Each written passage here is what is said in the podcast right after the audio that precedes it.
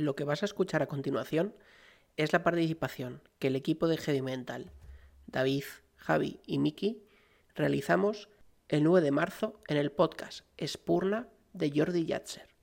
Jordi es uno de los podcasters más influyentes de habla hispana. Todos sus podcasts están en el top 3 de todas las plataformas digitales y además es uno de los podcasters que ha tenido mejor visión de ir a las nuevas plataformas como Twitch o YouTube. Esperamos que os guste tanto, tanto, tanto como disfrutamos nosotros de la experiencia de compartir un rato agradable hablando con Jordi y con su comunidad.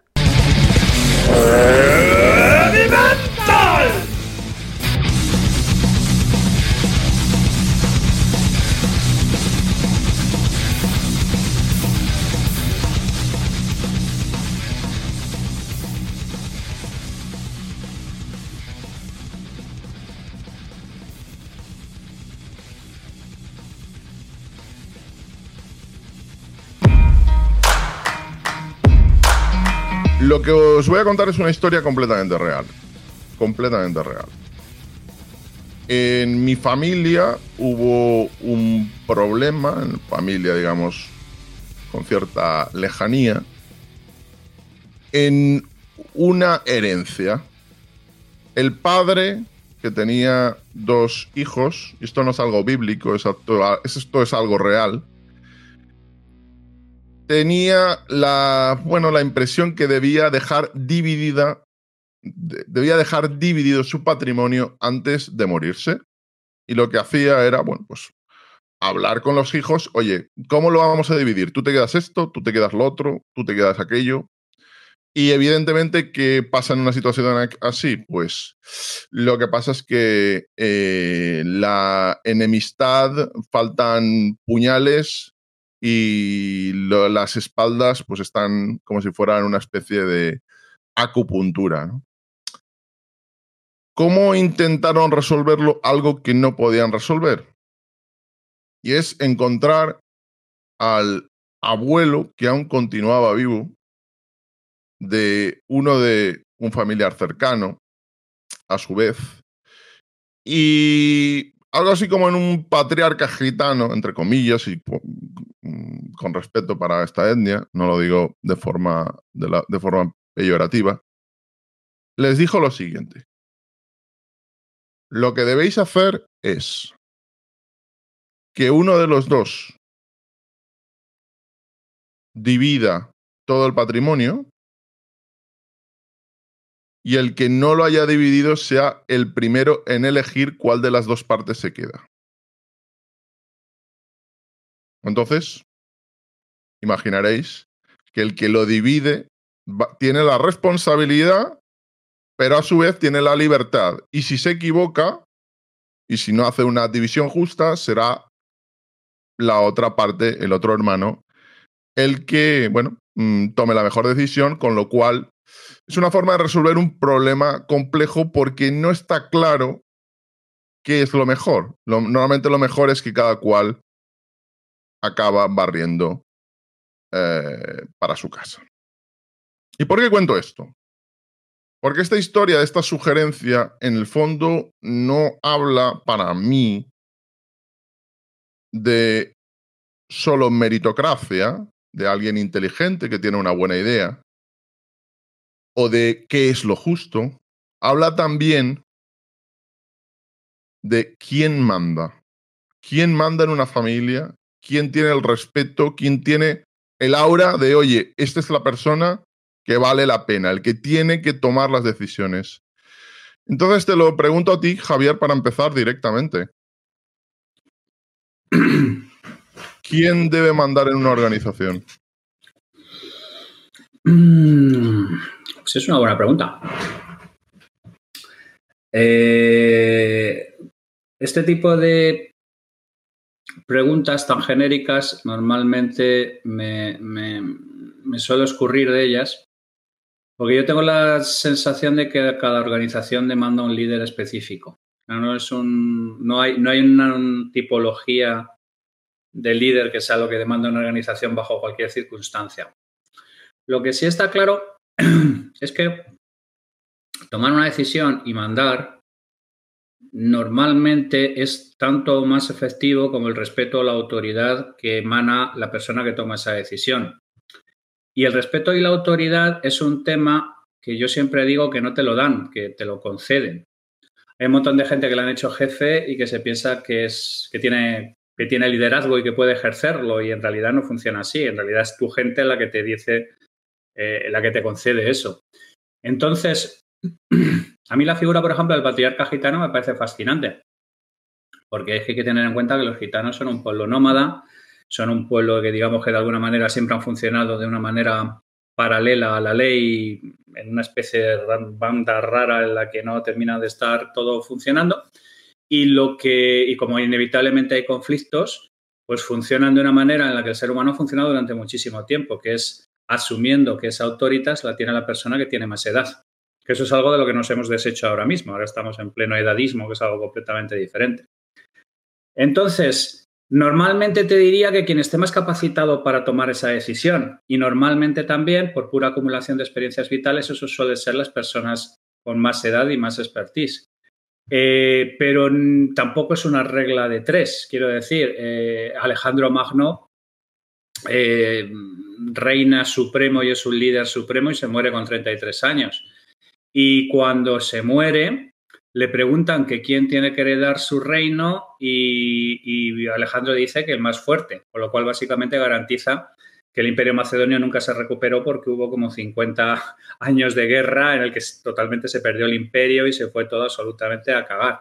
Entonces, normalmente no hay una regla de tres, pero si tuviéramos que elegir una serie de criterios, la persona con más experiencia, la persona con más respeto prestado por parte de los demás, o sea, que los, demás le concedieran, digamos, de alguna manera que es el líder o que es una persona que, que, tiene criterio, porque las razones que sea, tiene autoridad sobre los demás que lo respetan. Y a falta de esos dos elementos sería posiblemente pues, la persona más técnica, más cabal o por decir de alguna manera, menos em, basada en terminología actual. De hecho, me llama la atención porque justamente el gobierno de la gente mayor, en el fondo es el significado del Senado. Cuando hablamos del Senado español, esa cosa que es de, lo más inservible que existe, eh, pero que en tiempos romanos Senado venía de, literalmente de las personas viejas. Está de, ahí viene senil, de ahí viene un montón de cosas, efectivamente es la misma raíz. Entonces, pero claro, vivimos en un mundo en el que esas viejas sociedades en el que mandaban consejos tribales más o menos evolucionados de personas mayores, han ido evolucionados, evolucionando y ahora en una empresa puede mandar un veinteañero con zapatillas de deporte que tiene ideas nuevas, out of the box, porque el mundo es demasiado complejo para que un hombre de 84 años tenga que decidir si mil millones que han obtenido a través de un banco de inversión se invierten en inteligencia artificial o se invierten en una app para ligar. Bueno, yo, yo ahí, Jordi, o sea, me gustaría romper una lanza a favor de la gente joven, eh, de los jóvenes que somos, eh, porque yo creo que estamos en un contexto social y económico tan cambiante que las figuras de liderazgo transaccional cobran mucho más sentido. Em, en vez de un poder autocrático o un poder, eh, no sé, monocrático, si lo queremos llamar, ¿no? Es decir, la figura del CEO octogenario que está sentado en su sillón bebiendo su coñac y fumándose cinco puros mientras dos rubias le traen el marca, porque no hace otra cosa que decir, eh, me voy a comer a jugar golf, ¿no? Ese concepto sigue existiendo, por supuesto, sigue existiendo, pero está de modé incluso porque la sociedad ya lo ve carroza, ¿no? Lo ve old fashion, lo ve... Em, bueno, eso siento yo, es mi percepción. Entonces yo creo que sí que estamos en un contexto en donde un liderazgo eh, transaccional em, cobra mucho más sentido. De hecho, hay ciertas metodologías, eh, bueno, seguro que mucha gente, tú, vosotros, la audiencia, mucha gente las conoce, donde parte del poder se divide entre los especialistas, ¿no? Es decir, por ejemplo, el concepto de Agile, distintas metodologías incluso dentro del mundo Agile, dividen parte del poder de decisión entre los expertos de cada área, ¿no? Em, y como esto podemos hablar en gestión de proyectos que no tienen nada que ver con el mundo tecnológico. Si hablamos de las obras civiles, las grandes obras de ingeniería, el aparejador de no sé qué define sobre los contrapesos del puente, el especialista en estructura sobre el tipo de cemento usar y el especialista en corriente sobre exactamente dónde pone el pilote que la corriente no pete, ¿no? Entonces ahí se, hay un liderazgo transaccional mucho más em, dividido por especialización, por llamarlo de alguna manera. No, quizá no es la forma correcta de verbalizarlo. Y yo creo mucho más en, en un contexto en donde se divide de esa manera, porque lo que permites también es que reposas las decisiones en gente especializada que normalmente lo que hará es que si además tiene intereses en la propia decisión, Em, bien sea por una política de incentivos, bien sea por una política de beneficio, X, ¿no? X cosas. Eh, lo que les interesa precisamente es que la decisión sea lo más correcta, acertada, lo más correctamente. ¿Qué pasa? Que eso también es un cambio de concepto mm, que toca muchas de las bases principales de, gestión de compañías clásicas y que, bueno, y que es complejo y que entonces todo este todo este em, status quo, por de alguna manera, de empresas clásicas, eh, empresas más modernas, como tú decías, ¿no? De donde un tío de 20 años decide pues qué hacer, o los Google de turno que se han inflado a contratar gente por encima de sus expectativas, sobrecontratar, de hecho. O sea, de hecho se calcula que ahora todo lo que se han quitado es simplemente grasa de gente que han sobrecontratado un 15 o 20% por encima porque les merecía la pena tenerlos ya en la casa, uno, por quitarse competencia y dos, porque si de repente sale un proyecto de inventar coche autónomo de no sé qué, ¿vale? Sé que tengo al tío seguro dentro de la casa para liderar ese proyecto. Dave, ¿quién tiene que mandar? a ver, eh, yo, yo, yo, a lo mejor me, acojo también a lo que comentó eh, Javi al principio, que es una pregunta eh, quizá incompleta. es muy complicado eh, tomar, o sea, decir una, quién debe mandar así como en, en, frío, ¿no? Aparte que el concepto mandar, el verbo mandar como que me genera cierta incomodidad, no sé, no sé me, gusta más el tema del, liderazgo, ¿no? Yo creo que hay, también un cambio de paradigma en cuanto a, em, eh, digamos, la, el concepto clásico de jefe o la jefa y demás, y, me gusta más pensar en la parte de liderazgo, ¿no? Y a ver, ¿quién debe mandar o quién de alguna forma, vamos a decir, tomar decisiones? Yo la verdad que soy muy partidario, siempre... Eh, bueno, primero, hemos hablado de, liderazgo, ¿vale? Yo creo que hay diferentes tipos de liderazgo. Creo que hay un, liderazgo que se puede ser un liderazgo natural. Hay personas que cogen el liderazgo naturalmente. De hecho, yo creo que eh, para ser un líder, ¿no? Lo primero es querer serlo, porque hay gente muy buena que no quiere literalmente coger el liderazgo de nada y a lo mejor son muy buenos técnicos, son muy buenos eh, desde el punto de vista de operaciones. Perdón, perdón pero, eso, eso es como estar en la final del campeonato del mundo. Eh, se van a tirar los penaltis. Todo el que va a tirar el penalti es el que tira el penalti en su equipo, en cada uno de sus equipos, pero hay gente que les ves que le falta la lágrima de Pokémon cayendo y dice, tú no lo tires, no lo quieres tirar, no lo tires. Totalmente, totalmente.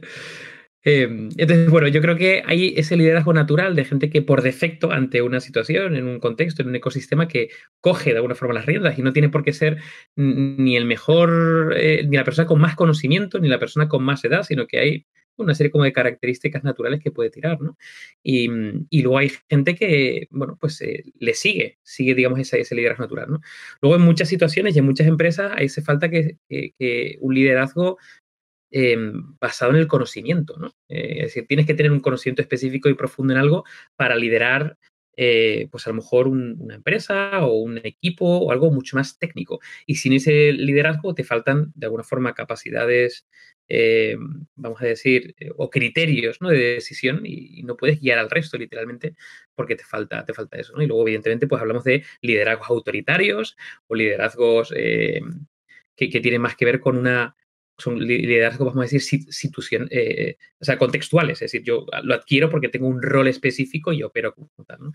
Yo personalmente creo que el que debería mandar, la persona que debería finalmente tomar la decisión final, porque yo soy también muy partidario de que haya consensos en diferentes decisiones, pero no asambleario, es decir, yo no creo, no creo en un modelo asambleario puro, yo creo que creo que se tienen que tomar decisiones consensuadas en la medida de lo posible, pero al final va a haber alguien o un grupo de personas que va a tener que probablemente decantar la balanza hacia un sitio para otro, ¿no? Entonces, en ese, en ese plano en concreto, yo creo que la persona que tiene un liderazgo natural y que no tiene que ver con edad, no tiene nada que ver. Yo, la meritocracia pura yo no creo que exista. Es decir, no, no, creo que exista la meritocracia como, como tal, en plan súper pura. Se puede de alguna forma tener en cuenta una serie de criterios que, porque la meritocracia está también eh, muy vinculada con la justicia. Eh, la meritocracia viene, viene justamente de esa recompensa eh, bueno, no necesitada, sino como que la, debida recompensa, ¿no? Es lo que yo me merezco, o sea, hay un punto de justicia y no creo que exista algo súper puro. Por lo tanto, diría que quien coja liderazgo, quien sea aceptado por el resto como líder y, y, líder natural, que tenga esas características y que de alguna forma el contexto lo permita, porque a lo mejor no hace falta tener un conocimiento específico, y si, y si tiene además una filosofía colaborativa, yo creo que es quien debería de alguna forma ayudar a tomar decisiones finales. Pero, ¿y qué ocurre cuando te encuentras como un mundo... Vamos a tomar simplemente la empresa más grande del planeta, Apple. Yo he hablado con una persona que conoció a Steve Jobs. Y me dijo literalmente, era el mayor hijo de puta que te puedes encontrar en el planeta. Pero no te imaginas lo hijo de puta que era. No te imaginas lo odiado que era. No te imaginas eh, la gente que trabajaba con él que deseaba que se pegara un, un tortazo con el coche y que se matara.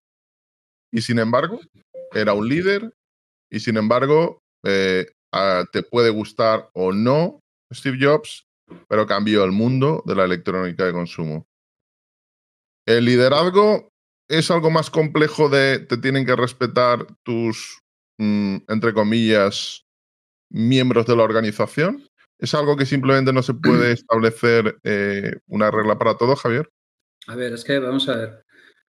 Para empezar, eh, cualquiera que se haya leído la biografía de, Steve Jobs eh, y de, Isaacson ya sabrá que es que el tipo no solamente es que fuera un hijo de puta importante, un sociópata importante, pero es que Jobs no era un líder. Jobs lo que era era el product manager de la compañía, el thought leader de la compañía, el responsable de calidad de la compañía y un poco, digamos, el, el visionario de la compañía.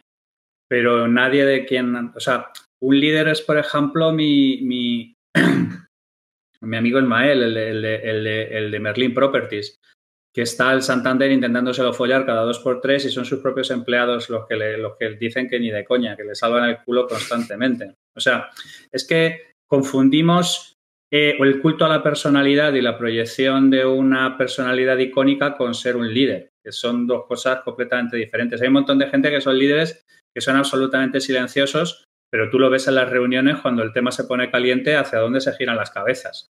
Entonces, por eso quiero decir que, es que los, los mecanismos del liderazgo muchas veces se confunden con el culto a la personalidad, que es otra cosa completamente distinta. Pero era quien mandaba. En Apple. Sí, sí, pero es que no tienes por qué ser un líder querido ni amado. O sea, puedes ser Gengis Khan o sea, quiero decir, no, no, no tienes. Una cosa, una cosa es ser líder y otra cosa es ser el que manda. Son, son dos cosas que cuando coinciden son maravillosas y fenomenales, pero no tienen nada que ver. ¿eh? Pero tú interpretarías, por ejemplo, si fueras un accionista de Apple sí. y tuvieras el voto, bueno, vamos a, a imaginar que hipotéticamente dependiera de ti que alguien como Steve Jobs continuara de presidente. Sí. ¿Tú qué hubieras hecho? Es que son dos cosas diferentes. O sea, una cosa muy distinta es, oye, ¿a quién elegirías tú como jefe para un asalto suicida al castillo de Colditz para rescatar a, o, al castillo de donde rescataron a Mussolini? Pues claro, a Otto Scorseni, que era un tipo que, era, que, era, sería lo que fuera, pero su gente le seguía al infierno. Si el, tío decía que vámonos al infierno, todos los demás preguntan que a qué hora sale el tren. O sea, eh, eso es un líder, eso es otro tema completamente diferente. O sea, es, que son, son, son cosas que muchas veces se mezclan en la imaginería mental de la gente, pero que son completamente distintas. Yo puedo en un momento dado determinar, oye, mira, este tipo no lo quiero como yerno para mi hija porque es un hijo de puta con patas, pero es un visionario, sabe, tiene una sensibilidad especial para entender qué es lo que quiere el mercado, es absolutamente brutal ejecutando y, muchas de las cosas de los que le ríe las gracias a Steve Jobs están poniendo a parir a Elon Musk por hacer exactamente lo mismo. Entonces yo personalmente creo que es que, salvo ese amigo tuyo que le conoció de verdad, el resto de la gente mm, no sabe realmente lo que era estar aquello. Eh, a Isaacson la biografía dice que este tío aparcaba, aparcaba en las plazas de minusválidos porque le chupaba un pie todo, que, no quiso hablar con su hija ni la reconoció hasta prácticamente cuando le obligaron, que, era un tío que, la gente le cruzaba con él en los pasillos y no le miraba los ojos porque igual terminaban despedidos. O sea, ese es la clásica, el clásico paradigma del, del tirano sociópata, no muy diferente de Calígula o no muy diferente. Lo que que Calígula le daba por hacer eh, estuarios de vino para hacer el subnormal o el yogábalo, mientras que Jobs tomaba muy buenas decisiones empresariales. Entonces son, son es, pero eso no es liderazgo, que? Es como Stalin.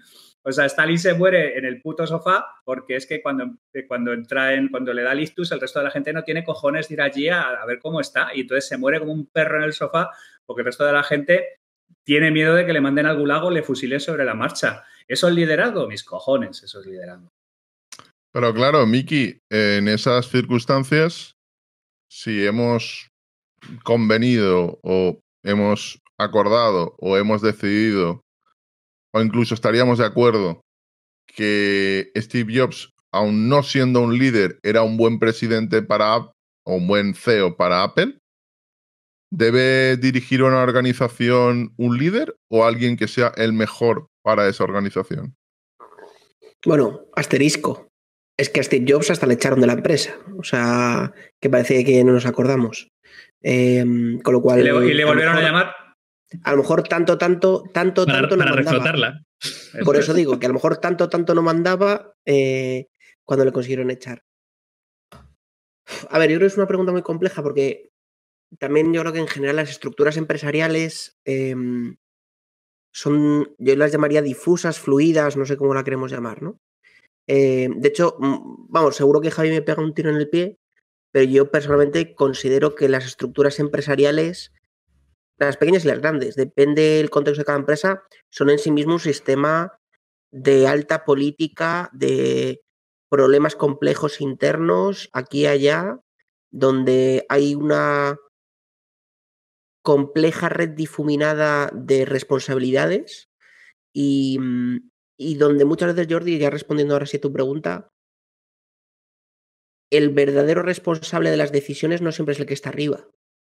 Em, de hecho, yo creo que en, modelos estructurales clásicos, por ejemplo, ahora está pasando con la última normativa europea de gestión de compañías bancarias, ¿no? No sé si estáis al tanto de esto donde el Banco Central Europeo, después de la crisis de 2008, se dio cuenta que la gran mayoría de los presidentes eran presidentes ejecutivos y además accionistas. Eh, no en todos los casos, pero muchos de ellos. ¿no? En España, en Banco Santander era el claro ejemplo. Eh, pero bueno, pasaba con otros a nivel europeo. Entonces ahí hubo una bifurcación de poderes, donde hubo una directriz europea donde pedían una separación de poderes entre el presidente, que pasó a ser un cargo no ejecutivo, o pedían que hubiera una separación de poderes entre el presidente no ejecutivo y un CEO ejecutivo. En BVA se vio ¿no? con la jubilación de, del presidente histórico y una separación de poderes entre un presidente y un CEO. Em, en Santander también y en otros bancos a nivel europeo. Entonces, en, e, respondiendo ya a tu pregunta, en, en, un, en este tipo de contexto, incluso las organizaciones tradicionales, como es un banco, que yo creo que todos más o menos situamos, hasta se ha definido eh, una legislación que define que la persona que está arriba no es la que manda, sino la que pues, hace una representación política, o al menos no sobre el papel. O no a ver, a ver, a ver, a ver, déjame que te pare ahí el reloj. La persona que está arriba no es la que manda. Es la no, que o sea, al final el presidente, eh, eh, según esta directriz, lo que se manda es que el presidente de las entidades financieras a nivel europeo no debería tener poderes ejecutivos. Es un presidente no ejecutivo. Esto al final lo que marca la directriz esta es, oye, el CEO o el director general, el managing director, depende de cada compañía, lo llama de una manera, ¿no? Eh, X. Eh, normalmente en banca es CEO. Eh, debe ser la persona que gestiona la compañía y la que lleva al consejo de administración de esas compañías y al presidente del consejo de administración, que al final es la representación empírica del poder de la compañía, las acciones que ha tomado a cabo para que eh, los accionistas representados por ese consejo tomen las decisiones de si ese CEO, que es el que manda, o esa CEO, que es la que manda, lo está haciendo bien o mal. Entonces, independientemente de esto, que es un tema más normativo y, de, más complejo a nivel legislativo y tal, yo sí creo que en, la, en las grandes mayorías de empresas y sobre todo las de cierto volumen de empleados, no siempre las decisiones las toma el de arriba. Al de arriba muchas veces le llegan decisiones ya estratégicas o se queda en un puesto más de ideólogo, pero no sé, me lo voy a inventar. Por ejemplo, en una compañía de 5.000 empleados, no creo que el CEO defina gastarse un millón de euros en marketing. Y eso es una decisión estratégica seguramente para la compañía. Eh, el CEO estará informado, el CEO conocerá, pero con quién se gasta ese dinero o qué se va a hacer o tal, esa decisión no la toma. Eh, es un ejemplo chorra, ¿no? Para ejemplificarlo, pero seguro que también pasa con, mm, no sé, con qué, eh, con cómo va a ser el edificio y me va a gastar otro millón de euros en alquiler el edificio, no sé. O yo qué sé, mil cosas, ¿no? Incluso de la operativa de la propia compañía. el CEO de una empresa no creo que defina el canal de distribución de nuestro producto o que defina el canal comercial, o la venta mayorista, o la venta minorista, o miles de cosas, el canal logístico. Cero estar informado, habrá decisiones clave que le lleguen, pero yo creo que en grandes compañías o a partir de cierto volumen, las decisiones están mucho más eh, diluidas en el día a día de ciertos managers o ciertas personas que están por debajo y que toman decisiones todos los días de su vida mm, en el ciclo normal de la empresa y luego reportan a su jefe, oye, tú has hecho una buena gestión o mala. Pero no el que está arriba siempre toma esas decisiones. Bueno, Dave, como hemos hablado mucho del tema de las empresas y en general la primera parte del programa era eh, quién debe mandar, pero no en las empresas, sino en general, te coloco ahí en Misión Imposible, ahí el papel lo tienes de Tom Cruise, Cable azul, cable rojo, 10 segundos. Lo siento, pero el problema es muy complicado. Eh, si, ya era, complicado con las empresas. Más complicado aún, más complicado. Rojo o azul, ¿qué cortas? ¿Quién debe mandar en una pareja? eh, bueno, no, no, No sé si y, no, me digáis, bueno, todo el mundo, todo el mundo, los dos nos asentamos porque yo, mi experiencia personal conociendo parejas no funciona así. No es que esa gente se sienta y consensuadamente votan y, y la verdad es que no. Pero bueno, ¿cómo debe, quién debe mandar en una pareja? Mira, yo en el tema de la... Bueno, antes, antes de solamente poner una cuña, porque si no me, voy a morder la lengua con el tema de, Steve Jobs. O sea, yo personalmente creo que Steve Jobs eh, eh, lideró la compañía de Apple pese, pese a cómo era porque era un genio, literalmente. Era pese, no era, no era porque era un buen líder. el tema de la pareja. Em, el tema de la pareja, yo la verdad que no sé, también depende de, la percepción o, el concepto que tengamos de pareja, pero concretamente yo el que siempre he tenido de pareja y que me ha gustado es básicamente una, digamos, son dos personas con bastante autonomía y con un cierto, eh, digamos, mm, nexo de unión o punto común ¿no? de, compartir, pero hay bastante autonomía. Eh, yo, la pareja que yo eh, tengo y he tenido los últimos 10 años, tenemos mucha autonomía de decisión. Realmente no diría que hay alguien que de alguna forma tiene que mandar. Es decir, cada uno tiene mucha autonomía, tiene además mucho espacio, porque además yo no creo en las, parejas dependientes, yo las llamaría de otra manera. Creo que hay una, una un, tiene que haber un punto de unión que, las una de alguna forma, pero con mucha independencia. Y lo que creo es que hay que llegar a consensos. En los momentos de consenso, dependiendo de muchos factores, de la temática que se hable, eh, de quién, no sé, ha cedido en una cosa o en otra, porque al final hay puntos de acuerdo pero para mí no tiene que mandar a alguien. Eh, nunca lo he vivido así y, de hecho me parecería que si hubiese una pareja donde hay alguien que manda, literalmente, ojo, digo mandar con el, con el, concepto que entendemos de mandar. Otra cosa es que, por ejemplo, haya un perfil, por ejemplo, más cuidador de la pareja u otro perfil más, eh, vamos a decir, hunter, ¿no? Más cazador. Es decir, que tenga, que, haya roles. Yo no digo que no haya roles, tiene que haber roles, porque además eh, creo que al final una pareja es un equipo y tiene que haber diferentes roles que cumplen diferentes cosas. Ahora, el tema de mandar, yo para mí, ojo lo que decía Mike, creo que tiene que estar diluido.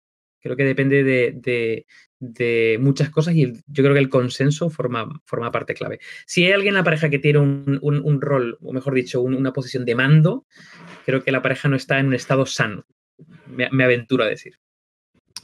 Sin embargo, Javier, yo, mi experiencia con toda la gente que he conocido, diría que lo más común que me he encontrado es que hay uno de los miembros que manda más, entre comillas, que el otro, hasta el punto de que ocurre lo contraintuitivo de que el que manda a lo mejor no quiere mandar y lo está haciendo por la poca capacidad de funcionamiento de la otra parte, con lo cual dice, ¿por qué tengo que mandar yo? Y genera tensión. Y yo creo que, bueno, como decía Chulilla y siempre le cito que esa mítica frase que siempre, siempre recuerdo de que el Civilization ha destruido más carreras universitarias que la vaguería, mm. eh, yo diría que el quien manda ha destruido más parejas que los cuernos, ¿no? ¿Tú consideras que el rol de quien toma las decisiones en una pareja efectivo, no en, unas, en parejas funcionales perfectas? Porque recordemos algo.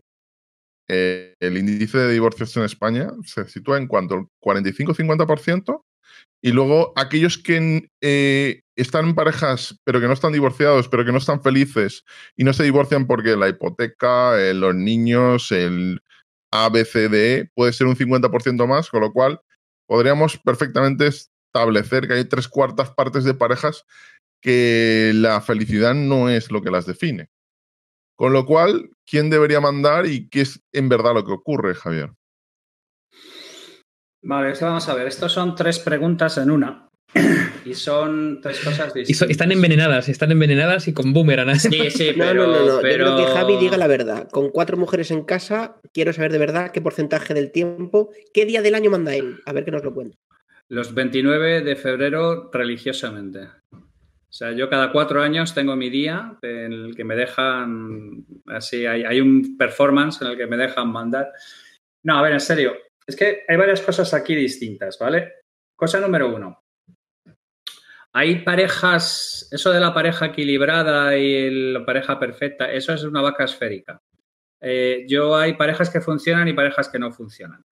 Y hay parejas que funcionan, que están completamente desbaratadas desde un punto de vista de equilibrio de fuera, y hay parejas que sobre el papel son la hostia y a los, eh, al año de casarse revientan porque, porque hay una química que no. Entonces, eh, las dinámicas intraparejiles son también bastante irrepetibles. Entonces, yo divido eso en parejas que funcionan y los que no. Eh, yo estoy rodeado de mujeres, eh, además todas como me gustan a mí, o sea, contrapío y, o sea, a mí esto del mito de la mujer sumisa, yo no, entiendo muy bien cuál es el atractivo al respecto, la verdad. O sea, un poco como lo que planteaba Dave, oye, mira, yo me estoy buscando un compañero de vida, ¿sabes? No quiero ni una sirvienta ni, ni quiero una dominatrix. Necesito alguien con quien me pueda poner hombro a hombro a... Ya la vida es bastante jodida como para tener que entrar en ese tipo de dinámicas.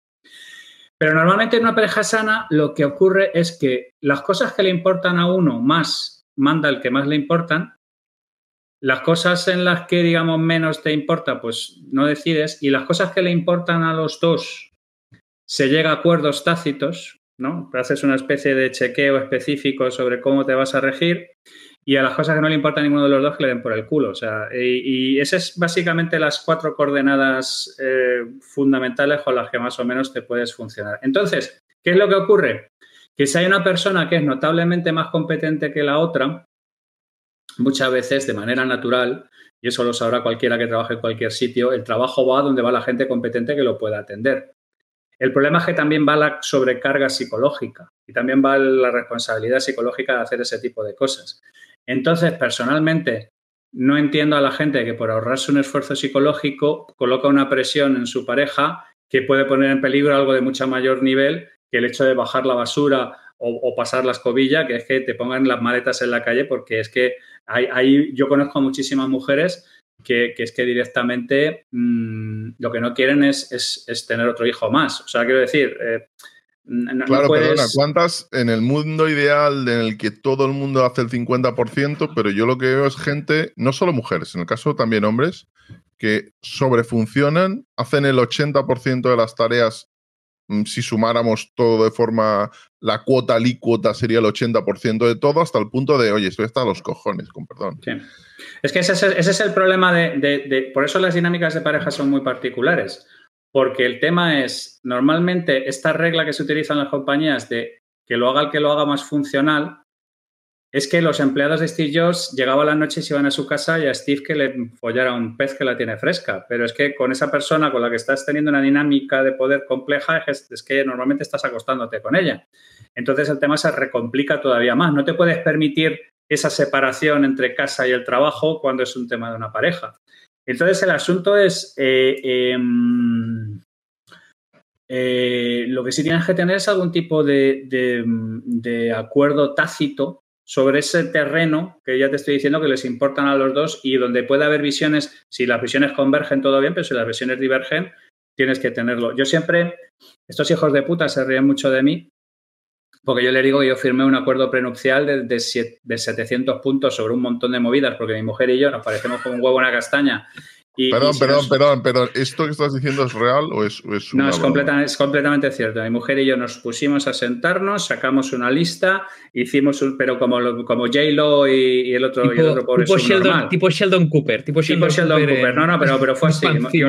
Mi mujer, mi, mi, mujer también es muy analítica para estas cosas. Hicimos una lista. A ver, ¿firmaste plan, plan, un acuerdo prematrimonial de 700 puntos, has dicho? Hombre, 700 puntos, no sé. Bueno, pues, da igual. Pero, pero muchos decir, puntos, sí, sí, sí, muchísimos puntos, Muchísimos puntos, muchísimos sí, puntos. que vamos, que a lo mejor tenía 1700 y te la está colando, Jordi. Eh, efectivamente, o sea, eh, el código de Hammurabi era aquello.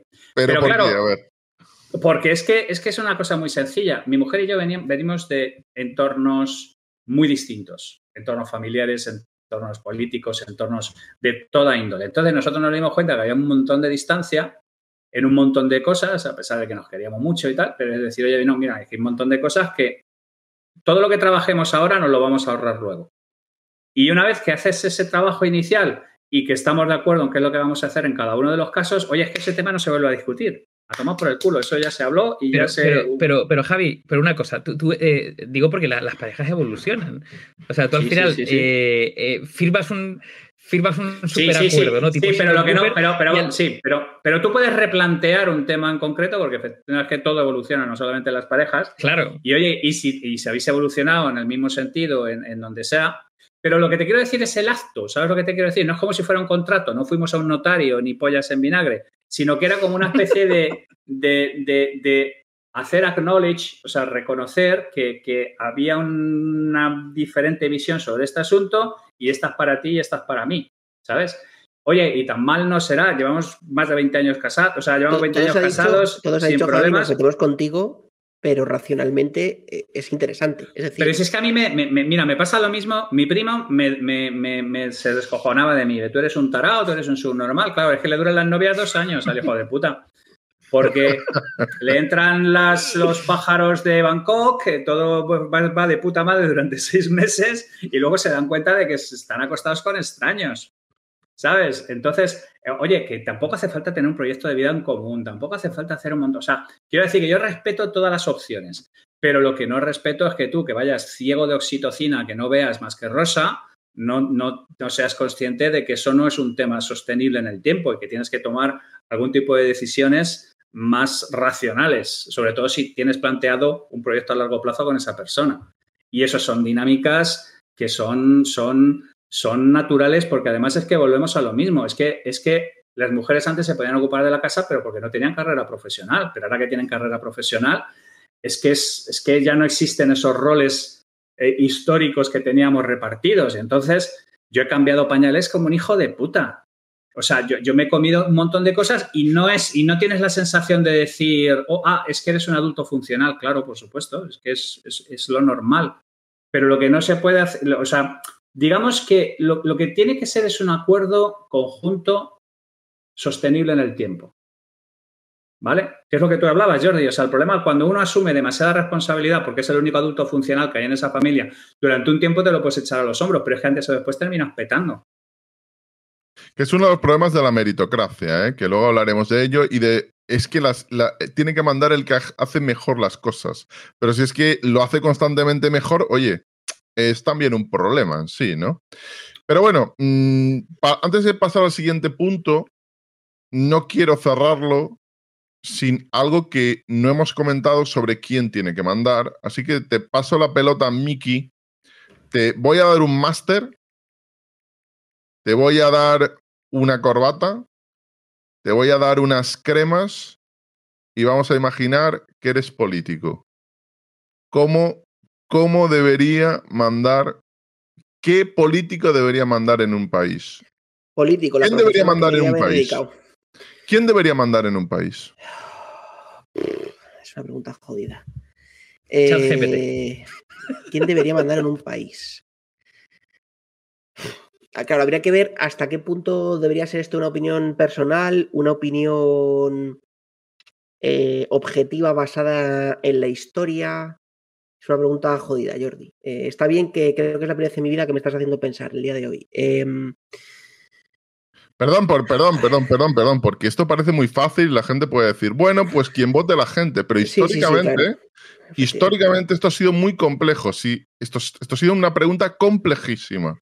El quién debe mandar es algo que yo estoy convencido dentro de 150 años tendrá una concepción muy distinta a la que tenemos ahora. Pero bueno, Ay, em, Probablemente sea más fácil, Mike, pensar en quién no debería mandar. Yo tengo muy claro que quien no debería mandar es un político Es que- que no tenga experiencia en eh, gestión.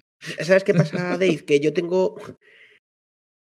eh, Tengo una, una, una lucha interior ahora mismo encontrada, porque cuando Jordi nos dijo que quería hablar de esto, tengo como un pensamiento interno que no puedo quitarme, eh, que no está 100% relacionado, pero que en este punto sí, que es que yo Sácalo no ahí, creo tío. que exista una democracia real. ¿Vale? Y esto es un pensamiento un poco eh, es, es, eh, políticamente incorrecto decir que no hay una democracia en España. Em, es políticamente incorrecto, yo lo sé, ¿vale? Yo lo sé, pero es, es un feeling que tengo, ¿vale? Es un, como ciudadano, pues siento que no hay una democracia. Muy trevijano todo, ¿no? Bueno, siento que hay una separación de poderes correcta, siento pues distintas, lo que digo, un pensamiento totalmente subjetivo y, y, por supuesto, seguramente poco o menos fundamentado en lo que... Perdón que te interrumpa, eh, Miki, perdón que te interrumpa porque eh, para algunos de lo que estás diciendo va a sonar trevijanista, va a sonar como incluso, bueno, conspiranoico, pero hay que decir algo sobre los padres fundadores americanos eh, que acaban creando en el fondo el sistema actual de la democracia, que es distinta a la democracia ateniense. Porque el debate era, ¿el sistema que vamos a crear es una república o una democracia? Y parece que a día de hoy la república es algo, un gobierno donde no hay un rey. Pero en la diferencia entre Roma y Grecia era una, una diferencia bastante distinta. Entonces los, america eh, los padres fundadores americanos tuvieron una discusión si lo que querían fundar era una república o una democracia. Entonces, me gusta mucho que has dicho lo de si vivimos en una democracia real, porque eso de asumir que es el gobierno del pueblo es asumir una idea muy reciente en el que un grupo de personas, y esto lo hablamos en el último programa con Javier, al final los consensos con Domenech eh, son cosas que deciden un grupo muy pequeño de gente y luego filtran y bueno, parece que fue así, que, que estaban en las cavernas dibujando mamuts y, ya estaban planteando eso. Pero bueno, perdón que te he interrumpido. No, no, está perfecto porque yo reconozco que soy bastante parco en ciertas argumentaciones, porque yo soy bueno eh, con el feeling social, pero no soy muy bueno con la base eh, con la base explicativa o argumental, con lo cual está perfecto. Eh, yo creo que hay un componente, y siguiendo también el, componente, el, punto que tú has dicho, de que muchas veces creemos que hay una democracia, pero recordemos que lo que se vende como la mayor democracia del mundo actual, que es Estados Unidos, realmente es un presidencialismo, donde el propio presidente de Estados Unidos puede vetar eh, lo que le tire el Senado a la cara eh, o puede hacer no casi lo que le saca de los cojones, pero prácticamente. Eh, entonces, bueno, siguiendo mi argumentación, yo siento que eh, no siempre tenemos un sistema democrático. Entonces, claro, partiendo de esa base eh, y, enganchándolo con lo que decía David, mi pensamiento personal sobre quién debería mandar en un gobierno, en España o en cualquier ecosistema a día de hoy, lo primero debería ser una persona eh, que obviamente le ponemos como sociedad, como, como, ciudad, como ciudadanía, para gestionar. Yo estoy de acuerdo con el punto de David, em, y esto, pues tiene muchas, muchas aristas, ¿no? De que debería ser una experiencia con, eh, una persona con experiencia en gestión. Em, eso tiene muchas aristas, porque ¿qué es tener experiencia en gestión? ¿no? Está claro. Luego habría que ver quién, qué, es, el, qué es el sí, qué es el no, ¿no? Sobre este punto, pero yo, yo creo que es un punto relevante. Y luego lo segundo, una persona que tenga cierto perfil específico sobre el área de competencias. Esto parece que no es relevante, pero yo creo que es bastante relevante, porque al final, si a mí, Miki, que no tengo ni idea de sanidad, me pone a llevar el Ministerio de Sanidad o la Dirección General de la Seguridad Social o lo que sea, pues sí, yo puedo tener grandes técnicos a mi lado, grandes personas del Ministerio, grandes personas no sé qué, pero no es mi área de expertise, no tengo un conocimiento que me empodere para tomar ciertas decisiones. Em, entonces, desde mi punto de vista, y ya por cerrar, yo considero que las personas que deberían gestionar o, gobernar son personas que tengan una experiencia mínima en gestión o, que, que hayan en su vida hayan gestionado un millón de euros, joder. Es que, ¿cuánto tiene un ministerio en España? ¿15.000, 20.000 millones? Joder, pues te digo uno, uno, que, o 5, 10 millones. O sea, que, que eso para alguien que gestione una empresa de dinero no es dinero. Que decir alguien que gestione 10 millones suena mucho, eh, son peanuts para alguien en una empresa que gestione dinero. Y, luego que tenga algo de componente específico. Yo creo que aquí modelos como el japonés, en algún momento lo han intentado, ¿no? Eh, modelos como los, últimos años en Japón que han intentado que haya ministros con una base eh, específica de, esa tipología, pues el de transportes que venga de ese mundo, el de sanidad que venga de ese mundo, el de industria, el de turismo, el de no sé qué. En España es una quimera. Yo creo que en España es un, o ya no, ya no digo en España, en Europa, yo creo que es una quimera eso. Y en Estados Unidos ya ni hablamos, donde realmente se devuelven muchos favores políticos vía esta vía. Eh, si, si, en el caso de Estados Unidos se vuelven en las embajadas, imaginaos en, en, los secretarios de Estado, pero en los secretarios. Pero bueno, yo creo que hay un punto de, mm, de conocimiento en los verticales, yo diría, Jordi, por, un poco rematar, ¿no? Que tengas cierto conocimiento específico sobre tu vertical de gestión, porque creo que ayudaría a que nosotros como ciudadanos mmm, por lo menos pensáramos que hay una persona, o de los mexicanos, que le gira la piedra, ¿no? Detrás de las decisiones específicas de un punto concreto y, alguien que mueve la legislación, eh, las inversiones, eh, las decisiones al final que se marcan sobre ese punto específico. Dave, ¿quién debe mandar en un país? Puedo contestar a la gallega. Depende. ¿Y tú qué crees? ¿Tú qué piensas? No, a ver, yo, yo sinceramente creo que eh, quien no debería mandar, personalmente, son gente que no tenga experiencia en, en, en, la gestión. Es que yo realmente es que no entiendo la carrera política como tal. O sea, yo entiendo que tú puedes de alguna forma eh, hacer un, tipo de carrera, tener un tipo de experiencia y que de alguna forma pues tengas, entre comillas, una especialización que te lleve a aprender sobre ciertas cosas relacionadas con, eh, bueno, una visión completa de país. Que, que bueno, que luego hay, hay, hay, diferentes líneas como relaciones, relaciones institucionales, hay, hay muchas líneas que pueden ser complementarias, pero digamos, una persona que se ha dedicado toda su vida literalmente a formarse como político, yo no lo entiendo. Y de repente, eh, o sea, si, si, si ya es complicado liderar una compañía, liderar un país es absurdo que alguien lo haga que no tenga experiencia.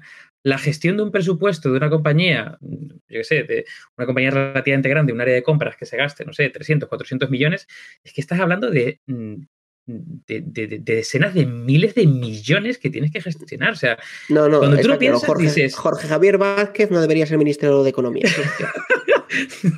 no es que lo piensas y dices, pero qué cosa tan absurda, o sea, de, de, base, es un tema de base, es como, ¿cómo voy a otorgar, a darle las llaves de, de, nuestra casa completa, que es un país, con la millonada que hay, responsabilidad de un montón de gente, a alguien que no ha gestionado nunca nada en su vida? O sea, yo en serio, cuando lo, pongo a pensar, o sea, y luego hay otra, otra cosa, otra cosa que es, me parece eh, totalmente mmm, fascinante, que es el tema de los incentivos. O sea, la persona que lidere un país, es un problema de incentivos. La persona que lidere un país no tiene ningún tipo de incentivos para hacerlo bien o mal, o ni siquiera cumplir lo que ha hecho en su programa. Cero incentivos, es cero impunidad absoluta. Hagas lo que hagas, eh, mm, no sé, o sea, a mí me, yo digo, me, creo que un replanteamiento de base de, mm, cómo, digamos, de la, cómo estructurar ¿no? el, proceso de llegar y de gobernar en un país, es que yo creo que es necesario. Y entonces ya, personalmente, ¿eh? ya no sería tanto quién debe, sino quien de alguna forma se meta en esa estructura, eh, cumpla con la parte de incentivos, tenga una serie de características, es que lo va, lo va a hacer bien. Si es que el problema ahora mismo es un tema puramente de incentivos. Que toda la carrera política, básicamente, bueno, de hecho, yo, y, diciendo lo que dice Miki, yo eh, defiendo que estamos en una pseudocracia. Es una, democracia falsa. Es una, democracia que de alguna forma eh, lo que pretende poner delante es un teatro hasta que lo consigo, por ejemplo, ser presidente, llegar ahí y a partir de ahí no pasa nada. Nada. Pues ya esperaré otros cuatro años, ya no sé qué, ya, ya, desmontaré lo que he dicho el otro, ya diré que hace cuatro años tú no sé qué, y seguiremos el teatrillo, porque realmente no hay no hay un incentivo claro para que la gente que ocupe un puesto de responsabilidad en el gobierno haga las cosas bien por generar un cambio, salvo que tenga una especie de motivación intrínseca por hacer las cosas bien. Pero desde luego, extrínsecamente no hay ningún tipo de motivación que le, lleve o le empuje a hacer eso. Bueno, Javier, de hecho hay un grave problema porque en el fondo lo que eh, se intuye de lo que afirman Dave y Mickey es que no hay una democracia real. Yo, yo soy de la impresión, y lo digo totalmente en serio, que si mañana el Partido Popular presenta una, una lata vacía de Coca-Cola como candidato para las siguientes elecciones, obtiene más del 10% de los votos. Lo digo, lo digo totalmente, lo digo totalmente en serio. Totalmente en serio. Y si, y si mañana Antonio eh, Pedro Sánchez coge una recortada y va disparando por la Gran Vía de Madrid cargándose gente, ya os puedo decir que habría gente en Twitter diciendo que es toda una confabulación, que es todo no sé qué, etcétera, y obtendría también más del 10%. Es decir, se tienen que. Tú tienes, para el simple hecho de poder optar a mandar, tienes que formar parte de ciertos aparatos que sin los cuales es imposible. Es decir, no se puede presentar mañana alguien, la persona más preparada del mundo, con las mejores características del mundo, con el mayor carisma del mundo, y poder competir con ciertas estructuras. Entonces, te paso esa pregunta. ¿Quién debería mandar? Bueno, vamos a intentar, porque joder, es que no hay una jodida pregunta simple, macho. Todos son pasteles de, todos son pasteles de cinco o seis pisos. Eso de que yo podría ir por la calle, pegarle un tiro a alguien y todavía me seguirían votando, eso es, eso es una frase de Trump. Esa es, esa es genuina de Trump. Pero muestra, muestra varias cosas. Muestra dos o tres cosas que yo digo constantemente. La primera es la, desaparición de los hombres de Estado. Tenemos un problema trágico que es que los hombres de Estado se han ido a la puta mierda.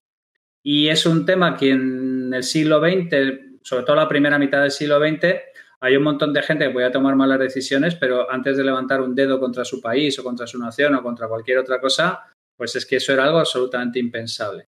Y ahora mismo tenemos una serie de Estamos llegando a unos extremos absolutamente acojonantes en el que, digamos, la mayor parte de nuestros mandatarios, pues es su agenda particular, es su agenda propia, y al país le pueden ir ondulando con la permanente. El segundo es una cosa que yo hablaba en Twitter hace poco, que lo llamé la paradoja de Churchill, que venía a ser algo así como que la gente eh, que tiene que tomar las decisiones impopulares es la misma que se va a presentar a las reelecciones dentro de cuatro años. Con lo cual, para poder ejercer bien el poder, tiene que ser alguien que realmente no tenga voluntad de poder, porque el poder hay que buscarlo activamente. Con lo cual, la única gente que realmente puede mandar es la que llega casi por azar o en contra de su voluntad, o digamos de alguna manera sin ningún tipo de desapego a lo que es la parte del, asiento, lo cual le convierte, pues eso, en una especie de elfo, hada o, criatura de las marismas. Y el tema, además, es que yo creo personalmente que Podemos y Ciudadanos han hecho mucho daño, porque emergían como alternativas a la bacalada clásica desde cada uno de los frentes, tanto desde la izquierda como desde la derecha, y el hecho de que los partidos que nacen rápidamente en estos tiempos tan acelerados que tenemos crecen de manera espectacular, porque al PSOE les costó 50 años conseguir una cierta presencia y luego durante el franquismo ni se supo de ellos ni, ni, o sea, ni se les esperaba como, como armada. O sea, el partido, el que, los, que, los que presentaron eh, resistencia contra la dictadura de Franco fue el Partido Comunista. Lo que pasa es que luego eh, Carrillo los vendió como a, como a, como a mm, como almohadillas en, las ventas. Pero bueno, eso es otra historia.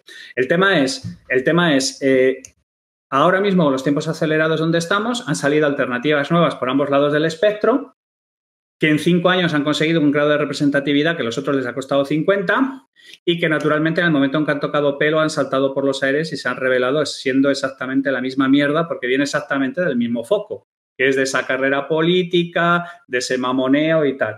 Un sitio como Ciudadanos yo lo considero, a pesar de que Podemos considero que son la EZ, pero Ciudadanos es un sitio particularmente pernicioso porque al frente lo hacen un montón de luminarias intelectuales del país y luego al final se queda con el partido chupatintas de la Caixa, que es el que tiene tiempo libre. O sea, hay un mensaje durísimo que hay ahí, que es que solo se dedica a la política el que no tiene tiempo de hacer cosas realmente que valgan para tomar por el culo. Lo cual te puedes imaginar que eso correla con la meritocracia de manera inversa, básicamente.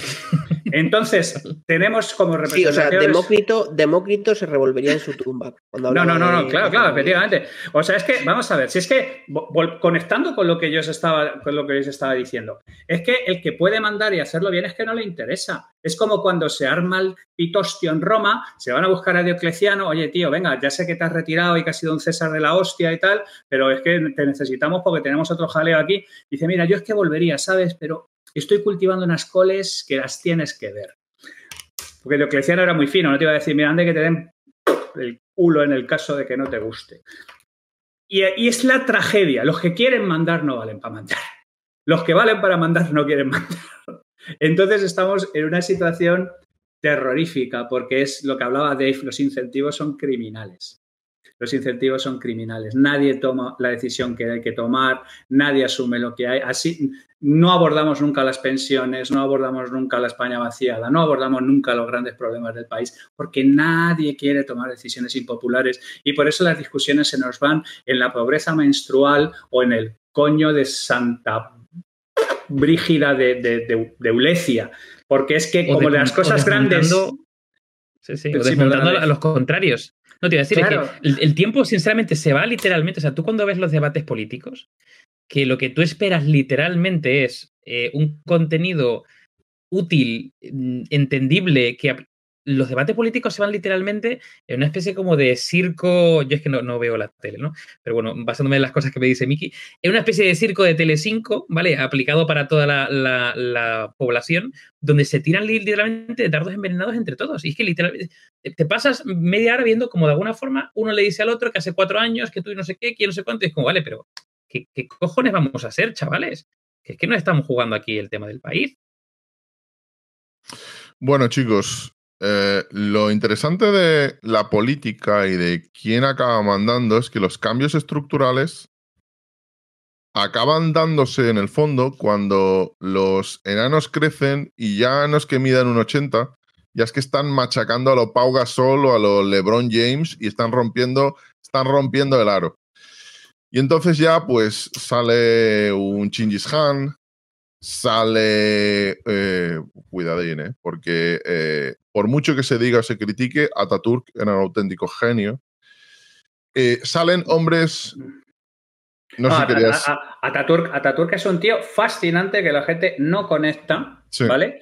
Y que además logró meter a un país completamente islamizado como Turquía en la idea de que eran europeos.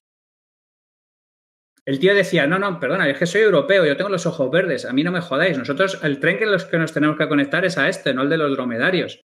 Y siempre le ha visto como, ah, él, él genera. tío, Ataturk tenía más visión que, que, bueno, ya le gustaría a la mitad de la gente que hay ahora mismo tener con todo lo que era Ataturk, pero como Churchill, que también era un tío con un montón de recovecos oscuros, pero vamos, ya le gustaría llegarles a los talones.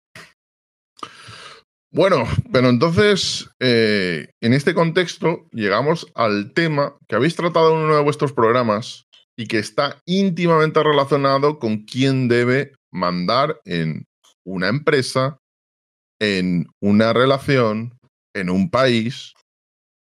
Porque una de las respuestas es, quien tiene que mandar es el que tiene el mérito. ¿Y qué es el mérito? Pues ya lo sabemos todos, ¿no? El talento más el esfuerzo. Eso es el mérito. Y se construye al revés. Y entonces ya no nos dicen que tiene que mandar el que tiene el mérito y que vivimos una mente meritocracia.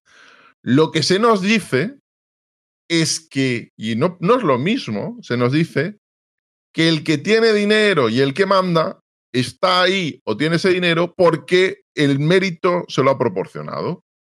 Es decir, la construcción es, estamos de atrás para adelante. Si manda, si tiene pasta, si está ahí, es porque tiene mérito. No, no sabemos muy bien por qué. De hecho, leía de la historia, lo comentaron en un programa anterior, porque además lo había visto en cinco o seis periódicos, la historia de un joven que había, em, había empezado una startup. Y yo cuando la leí en grandes medios no, no daba crédito porque me parecía la historia, esa historia no se la creía ni un niño de cuatro años. Y era una historia como que faltaban unicornios, faltaba el Yeti por ahí tirando bolas de nieve, el chupacabras, eh, tomarte unos trocitos de peyote ahí ir, ir volando. Eh, alguien que te contaban que de la nada, con 200 euros, había montado una empresa. Y luego ya me digo, me tengo que ir al registro civil, porque ya sabéis que puedes ver, ves con cuánta pasta ha, fundado su empresa, ves en cu cuánta empresa, cuánta tenía. Dices, a ver, tú con, tú con 22 años eh, tenías esta pasta, por favor, eh, ¿qué me estás contando? Y además de eso, además de la película que nos venden, la película de es que yo he hecho este dinero porque es que soy muy listo y trabajo mucho. Y la verdad no es esa. La verdad es que tú has hecho dinero porque te han dado dinero y has hecho más dinero. Y además, probablemente la historia de que has hecho más dinero no me la creo y estoy convencido de que esa empresa que supuestamente ha dado tanto dinero va a quebrar. Entonces, empezamos fuerte en este nuevo bloque. Ahí, entra con lanzallamas, Miki. Yo sé que tú, cuando estás destructor, te paso la botella de vodka y puedes acabar arrasando con todo lo que, con todo lo que eh, te enfrentas. Eh, ¿Qué pasa con la meritocracia? ¿Es un mito? ¿Es real? nos mandan aquellos o controlan todo el que tiene pasta es por su trabajo y por su talento? Uf, qué pregunta otra vez. Eh, a ver, si Herbalife existe, te diría que no a todas tus preguntas, eh, porque sigue existiendo. Entonces, eh, em, a ver, yo creo que, mm, que no, que no, que, que la meritocracia, de hecho en nuestro capítulo le dimos tantas vueltas que yo creo que al final hasta nos cambiamos de opinión siete veces y nos confundimos a nosotros mismos. Yo creo que la meritocracia idealmente que debería existir y que la gente que tiene talento, tiene esfuerzo, tiene capacidad, tiene... Siempre hay un componente de suerte. Yo creo que también siempre hay un componente de suerte, que es una de las cosas que comentamos, ¿no? Que hay unas décimas, si lo queremos llamar, de suerte llámalo suerte, llámalo estar en el momento correcto, en la situación correcta, con la persona correcta al otro lado o con las personas. Em, pero yo creo que sí que hay un componente de esfuerzo eh, por encima del componente de, mm, talento. Yo creo que el talento abre puertas, pero el esfuerzo es lo que te consolida, o es mi sensación. Eh, bueno, te abre puertas o te abre un, punto, ¿no? Em, a mí me gusta mucho cuando hablamos de meritocracia, yo creo que nosotros lo nombramos en nuestro podcast el caso de Rafa Nadal, ¿no? Rafa Nadal es una persona de un talento brillante, de un talento excelente, eh, es un buen ejemplo, ¿no? En este punto, de un talento fuera de serie, pero es una persona que ha hecho historia no solo por su talento, sino por su esfuerzo continuado y su capacidad de superación infinita. Em, entonces a mí me parece un buen ejemplo de cómo la meritocracia baja al mundo real. Pero en el mundo ideal dice, sí, es que el que tiene más talento es el mejor.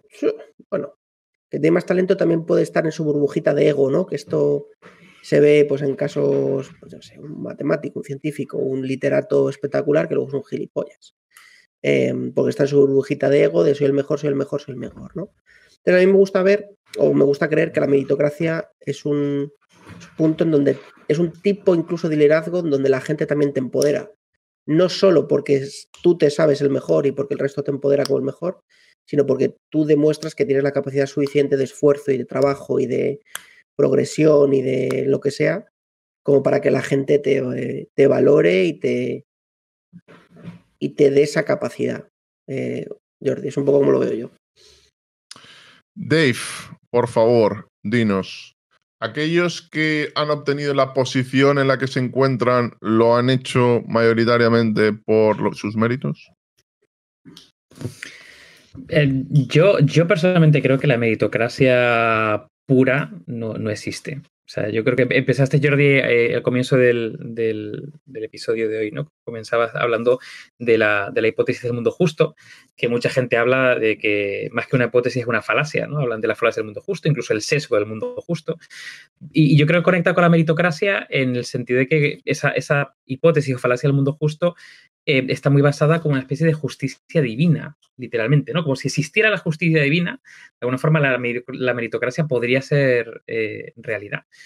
Pero, pero, yo creo que no existe el mérito, eh, esa, ¿no? que podemos decir que el mérito es como esa acción que hace que una persona sea, una persona sea digna de algo, ¿vale? te la tienen que otorgar. O sea, no existe una especie de marcador universal divino que te digan, oye, pues tú te mereces esto, ¿no? Sino que es, que es eh, la gente de alguna forma te lo otorga, ¿no? Y no existe un, marcador totalmente objetivo. Eh, el capital cultural, el capital social, el, capital económico, eh, el punto de partida es muy diferente. las personas, esto es un tema súper tabú, pero las personas somos diferentes y cuando hablamos de talento hay personas que tienen podemos hablar más talento, más capacidad que otras. Y esto es muy tabú y Javi sabe mucho de, esto. Tu nivel de, tu, si, tu cerebro fuera un ordenador, tu procesador es diferente de unos a otros, ¿no? Em, a partir de ahí, el, capital, por ejemplo, que, hemos hablado, social o cultural, las relaciones son muy diferentes y eso te habilita, ¿no? Em, yo recuerdo, y luego la suerte, tú puedes tener, tú puedes ser la persona más... Mm, eh, resiliente, perseverante del mundo, em, tener cierto capital para poder y tener muy mala suerte, literalmente. Y a lo mejor otra persona, pues, eh, ese factor X que surge y que de alguna forma te pone ahí, ¿no?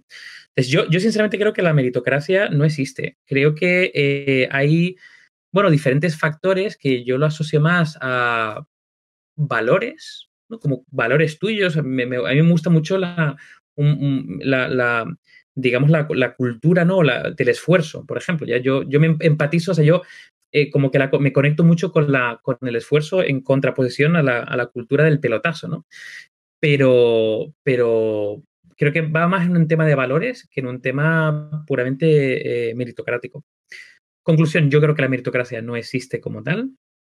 Ojalá existiera, eh, porque creo que machearía con un, con un territorio que es la justicia la justicia divina y, ese punto de partida eh, donde todos empezamos desde lo mismo. Y, pero bueno, pero fíjate, otro apunte. Eh, claro, eh, tiene, hay una reflexión muy interesante relacionada también con em, qué pasa con aquellas personas que, por ejemplo, hemos hablado de Steve Jobs, ¿no?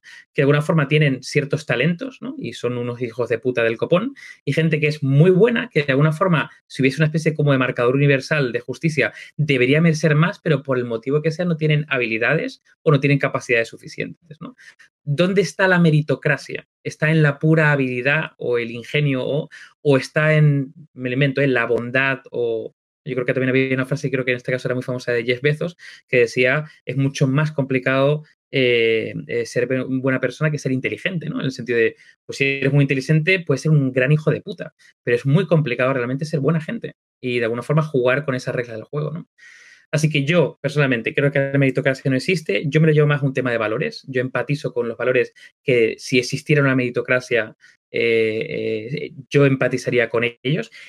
Y yo personalmente juego a las reglas del juego como si existiera, sabiendo que no existen. Es decir, eh, a mí me gusta jugar desde la cultura del trabajo, del esfuerzo, del compañerismo, del, del, no sé, de, una serie de valores y no intentando hackear las reglas del juego. Javier, la meritocracia. ¿Existe la meritocracia? Es un mito. Vamos a ver, es que cuando hablamos de la meritocracia estamos hablando de la meritocracia perfecta en cierta manera. Y la meritocracia perfecta, pues, pues son los padres, efectivamente. La meritocracia perfecta no existe, el privilegio existe. Hay gente que sale 50 metros, 100 metros antes que otros en la carrera de la vida y hay gente que tiene los apellidos correctos, las relaciones correctas, el dinero correcto o lo que sea. La suerte también influye y yo siempre digo que es el 50% de todo y el, de ese 50% el 85% es timing. Eh, muchas de las cosas que pienso sobre la meritocracia se han mencionado, pero voy a mencionar un par de cosas que no se han mencionado que yo creo que son importantes. La primera es que estadísticamente, en líneas generales, a pesar de que la meritocracia no existe, el que tiene cultura del esfuerzo, por regla general, le suele ir mejor que quien no. Entonces, sobre esa parte estoica de decir, oye, controla, trabaja sobre lo que puedas controlar, no trabajes sobre lo que no puedas controlar, tú no puedes controlar la suerte, pero sí puedes intentar que tu parte maximices las posibilidades que tengas de éxito. El privilegio existe, como os he comentado, y hay pocas cosas más estériles en general que intentar buscar esa idea perfecta del mundo justo que hablaba Dave, que no deja de ser la vaca esférica, porque mm, últimamente es un tema sobre el que me he metido mucho, he estado leyendo sobre 30 libros sobre desigualdad y cómo se forma el proceso de desigualdad, escritos por autores de derechas, el libro de, de Piketty, o sea, cada uno tiene una narrativa mágica que atribuir, la una que el capitalismo salvaje y cruel ha creado eh, la, desigualdad, una polla como una olla, es algo que lleva con, las, con el ser humano desde el principio de los tiempos. Otra que es el rollo Piketty, oye, tú ya eres multimillonario, ya te puedes dedicar a tocarte los cojones, que no hay ningún problema porque ya has accedido a la élite y de ahí nadie te va a bajar. Otra polla como una olla. Hay un, hay una fábrica completamente desmochada a las afueras de Segovia, que es la legendaria fábrica de Cantimpalos, que duró tres generaciones hasta que llegó el cuarto hijo que era tonto y lo mandó todo a tomar por culo. Entonces, digamos que las posturas maximalistas con respecto a la democracia no me gustan porque son falsas. Unas por quejosas, lastimeras y por tener la sensación de que da igual lo que trabaje porque ya estás vendido, falso y otra porque eh, se atribuye a la meritocracia del trabajo una posición privilegiada que normalmente no depende de ti. Entonces, la meritocracia, por decirlo de alguna manera, como aumentador de tus posibilidades de éxito en la vida, yo creo que sí existe. Como concepto absoluto perfecto que dice que hay una justa recompensa para aquel que trabaja, es un unicornio. Entonces, lo que creo que desvirtúa todo es que normalmente cuando se habla de meritocracia se habla de las posturas maximalistas de unos y de otros, que normalmente corresponden a narrativas ideológicas de unos y de otros. Y a mí cuando me llevan a un debate falso, pues normalmente suelo decir que, se vayan un poco allí mismo, porque ya está, el, ya está el debate enmarcado, ya están los postes puestos y ya lo único que vamos a discutir es sobre escoceses verdaderos. Sin embargo, te voy a preguntar algo sobre lo que raramente se habla cuando tratamos el tema de la meritocracia. Cuando se habla del tema de la meritocracia, en general la postura es que se trata de lo mejor, que por cierto, las primeras valoraciones de la meritocracia en el fondo fueron críticas.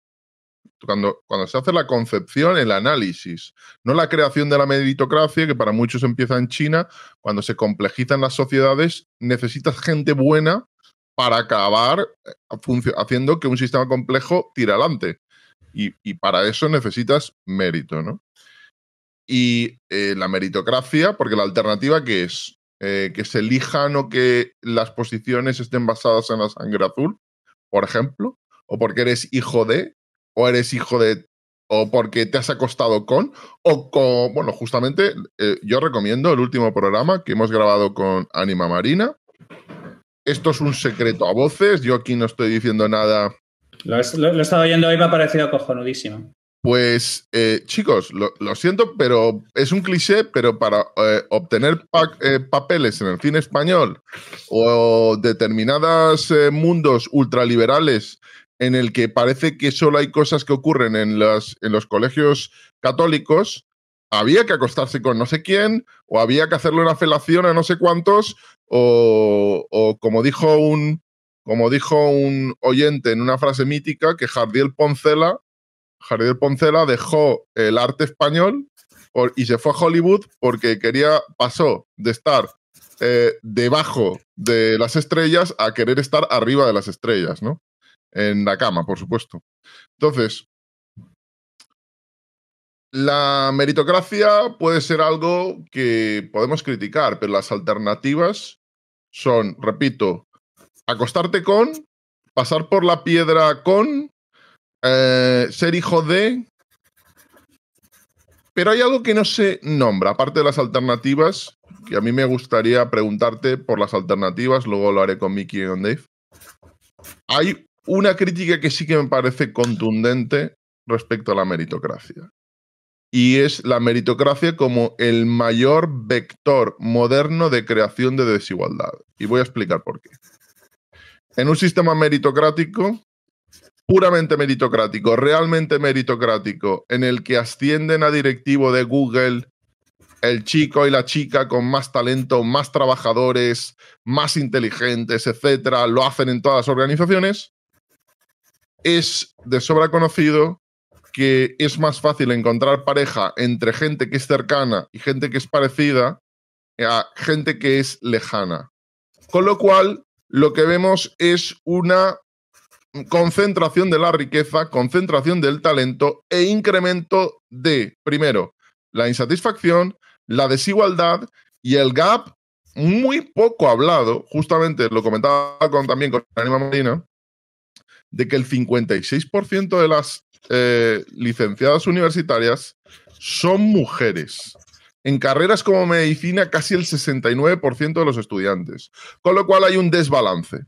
Pero bueno, ¿Qué opinas primero? Y te pregunto por la meritocracia como creador de desigualdad. Joder, es que.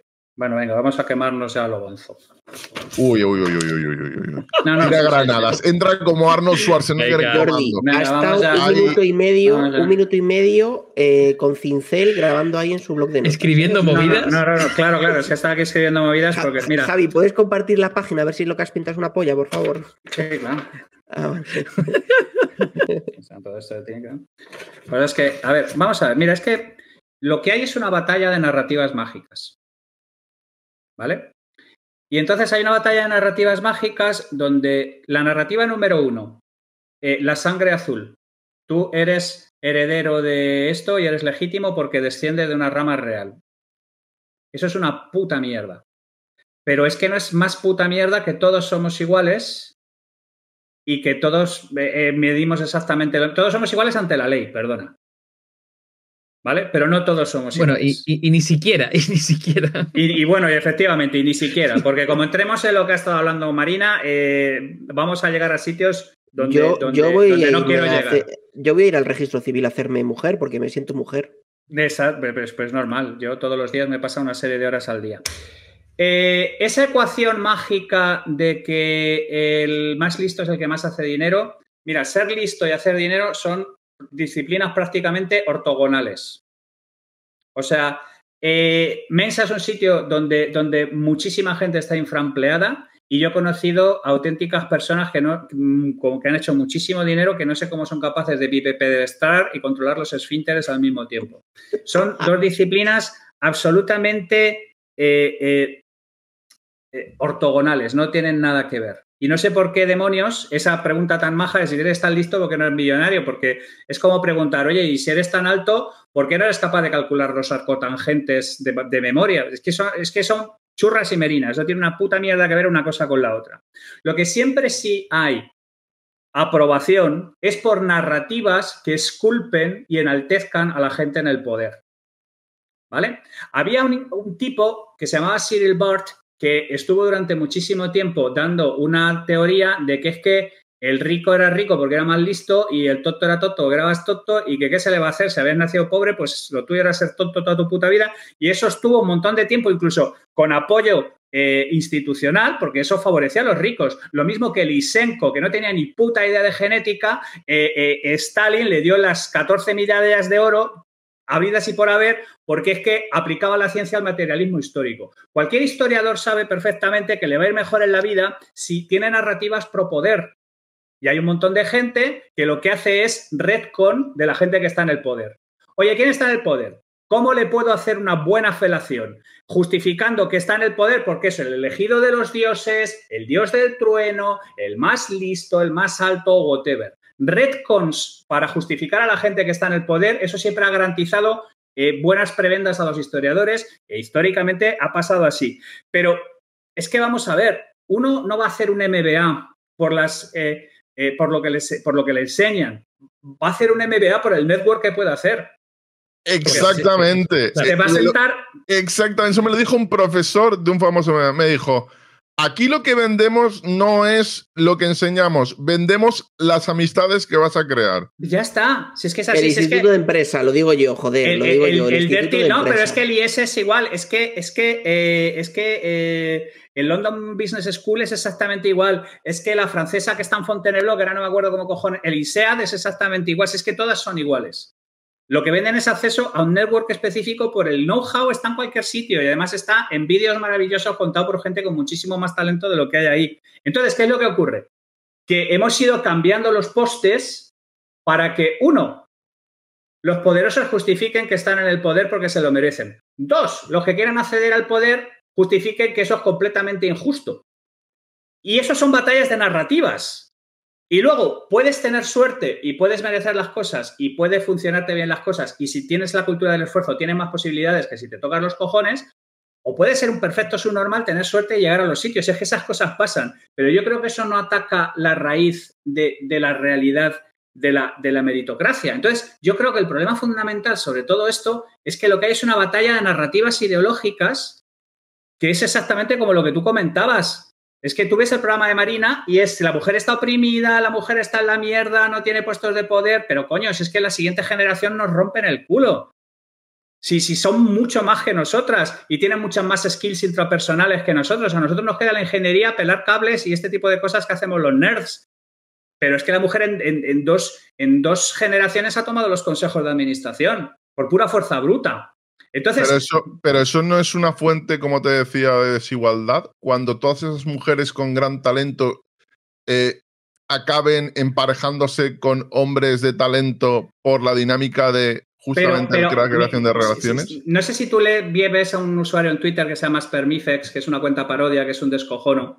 Pero él, es, él habla de una serie de cosas de biología, lo mete medio de coña porque sabe que son altamente impopulares, pero es que es verdad, es que en cuanto las mujeres empiezan a tomar el poder, van a empezar a pelear salvajemente por los machos de mayor estatus.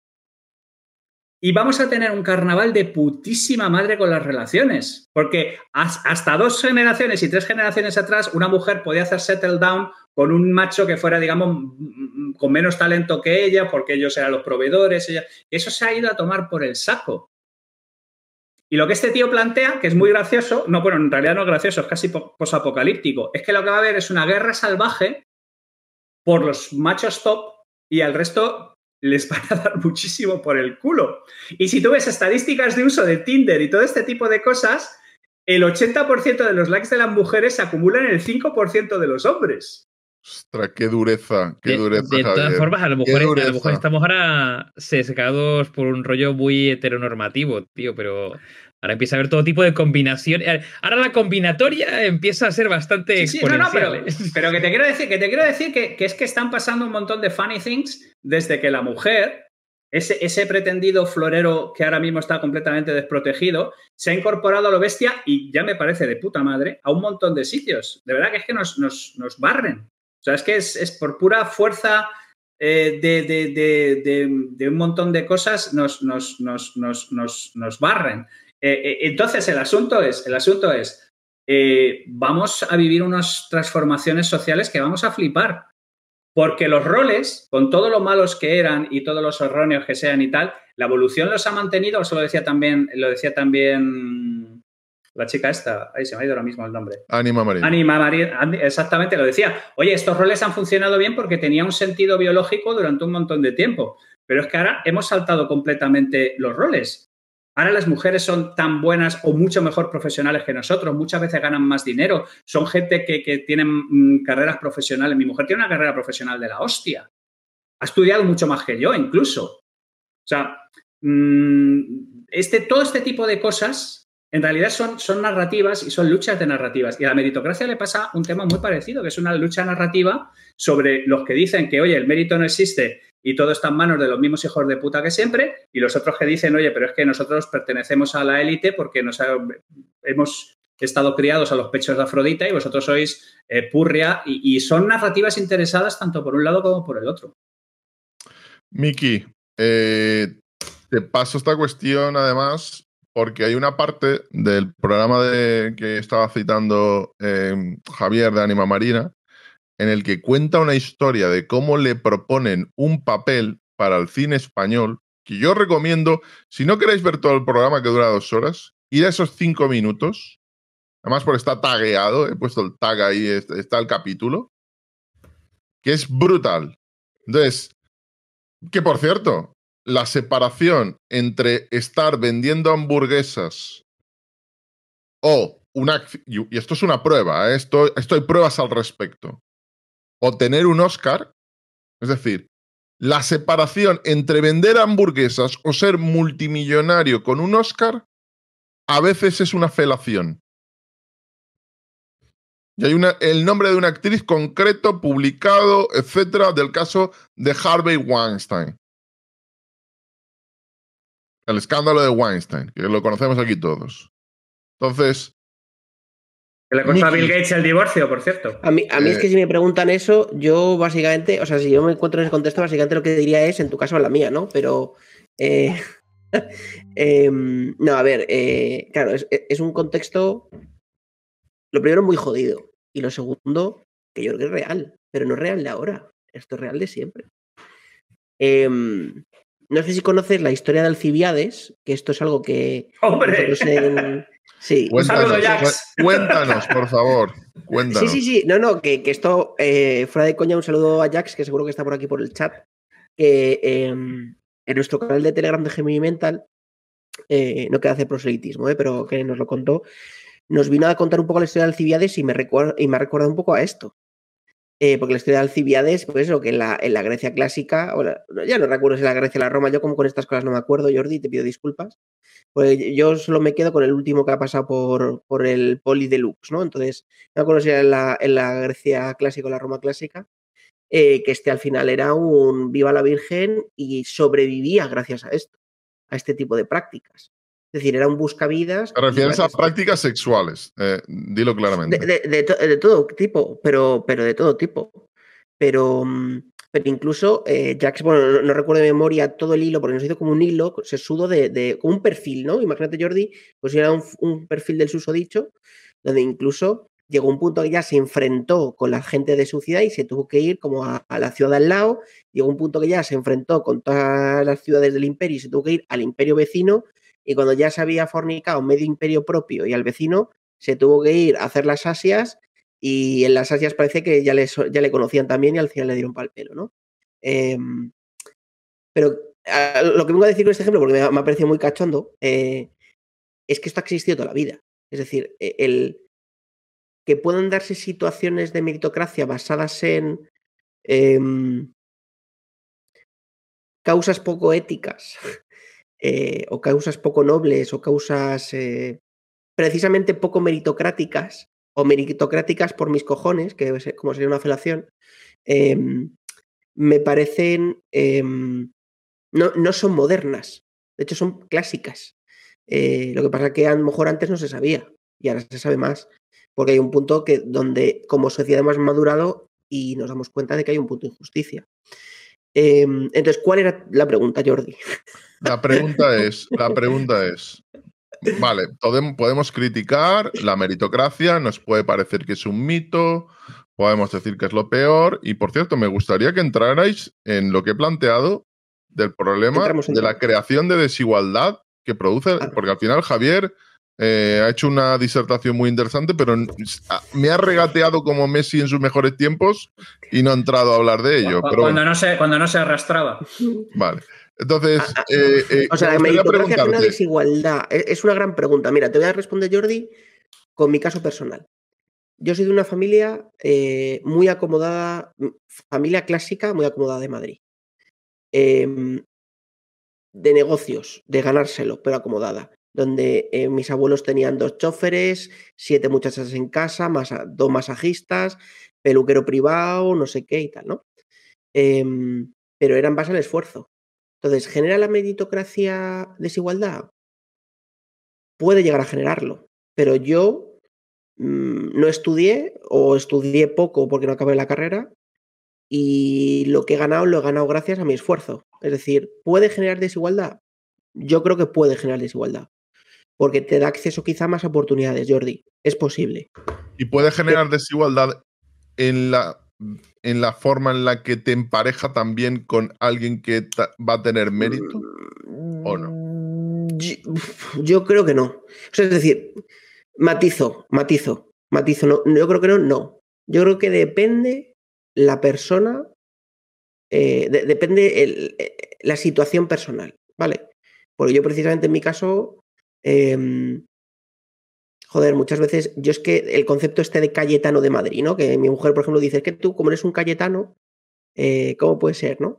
Em, o sea, yo en mi caso es que reconozco que huía de eso, Jordi, porque al final me di cuenta que era muy superficial, ¿vale? O, sea, eh, no, no era un componente real, sino era un componente superficial puede generar que el que se junten dos personas de ese ambiente, porque se atraen, porque hay un concepto de tú eres talentoso y yo soy talentosa y tú eres, eh, ¿no? Y, genera una atracción. Puede darse, puede darse. Pero yo creo. Claro, pero eh, me, explico. Quiero, quiero ser más específico, ¿eh? Perdona, porque no lo he sido. Claro, No lo he sido lo suficiente. Cuando hablo de que la meritocracia en el, en el en eh, la época actual puede incrementar, y esto hay tesis, ¿eh? no me lo estoy inventando, la desigualdad, lo digo por lo siguiente. Eh, siempre ha habido emparejamientos entre familias que tenían riquezas parecidas, niveles de riqueza parecida. De hecho, en algunas culturas era prácticamente un anatema salirte de tu clase social, era prácticamente imposible. Pero al final te tocaba Pepito con Juanita. Ninguno de los dos mm, no sabía si uno era ingeniero o la otra era doctora. No había forma ahí de cuadrar si era una tonto el otro listo, entre comillas. Pero si empezamos a emparejar a doctores con doctores, a gente brillante con gente brillante, de forma sistemática, el pool de talento y la creación de desigualdad alcanza un nuevo nivel que va más allá de es que este tiene mucho patrimonio y este tiene, tiene también mucho patrimonio. O sea, entiendo tu punto, Jordi, ¿eh? entiendo perfectamente el punto. Em, mira, te voy a contar un caso. Hace año y medio, o sí, más o menos, estuve en Tanzania. Y me pareció muy curioso el cómo funciona en no, todas no en todas las tribus tribales, porque hay muchísimas, por ejemplo los Masai, ¿no? Que, son, es la mayoritaria, ¿no? Todo el tema de gestión de los matrimonios, ¿no? Que es un poco la gestión de las relaciones, ¿no? Entonces yo recuerdo que eh, uno de los días fuimos a, bueno, uno de ellos fuimos a, conocer a mujeres un poblado y eh, su pregunta cuando yo fui con mi mujer es, ¿cuántas vacas te ha costado? ¿Cuál ha sido la dote? Em, independientemente de quién éramos cada uno, qué hacíamos, eh, cuál ha sido la dote. Yo le dije, no, mira, yo, eh, la familia de ella es la que tiene el ganado y tal, y ellas, ¿cómo? La familia de ella, ¿y tú cuánto, ganado tienes? Mira, yo no tengo ganado, yo me dedico, yo trabajo en una oficina. Oh, y, decían, pero, digo, ¿y entonces cuántas, cuántas vacas debería haber dado? Por lo menos 50, ¿eh? porque, porque es muy blanca, por lo menos 50 y si doy 100, dice, no, no, no, 100 no, 100 te da para dos mujeres, no des 100 por una. Entonces, claro, esto lo digo un poco sarcástico y gracioso, pero entendiendo tu punto, yo creo que es algo que, nos hemos, que lo hemos creado más como un arquetipo, o eso siento yo, ¿eh? Eh, como un arquetipo dentro de ciertos niveles de la sociedad. Y puede que haya estudios sobre ello, no te digo que no, pero igual que hay estudios sobre que eh, la sociedad moderna de los videojuegos crea más eh, genera más suicidios, totalmente. Y eso es algo, porque gracias a generar videojuegos hay más suicidios, pero no es algo, mm, no es algo em, no científico, sino no es algo que per se nosotros como organismos eh, esto me recuerda un poco a holobionte versus humano, ¿no? O, tal, ¿no? Pero como organismos vivos eh, seamos así genéticamente, ¿no? O no estemos programados genéticamente para ser así y para emparejarnos con gente que sea más meritocrática. No, eso es un arquetipo o una, una situación social que puede que se esté dando y puede que hay estudios, pero lo que te digo, en una tribu que no ha evolucionado en los últimos 3.500 años, no funciona así. Em, y, seguro que hay muchas más tribus.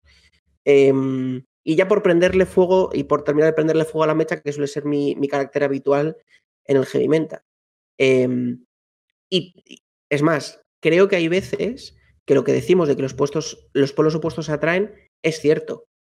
Yo creo que cada vez más se dan situaciones de personas que buscan gente que sea diferente a ellos por complementariedad. Entonces, toda esta argumentación de que genera desigualdad, pues sí, seguro que hay 800 estudios, pero em, joder, pues eso, mi madre era una familia acomodada y mi padre era un señor de pueblo de una familia súper humilde donde mi abuelo era camionero.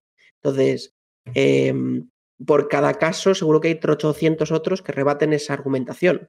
Em, entonces, no sé, yo, yo siento, Jordi, y, creo eh, que seguro que hay muchos estudios, pero, pero creo que eso es algo más un, arte, un, un artificio social que nos hemos eh, montado em, porque consideramos que eso nos hace más guay. Porque si yo junto mis fuerzas con uno igual, pues en vez de a lo mejor un, un golf cada uno, tenemos un Porsche entre los dos. Bueno, Dave, eh, criticamos mucho la meritocracia. No sabemos si existe. Es un mito. Pero ¿cuál es la alternativa?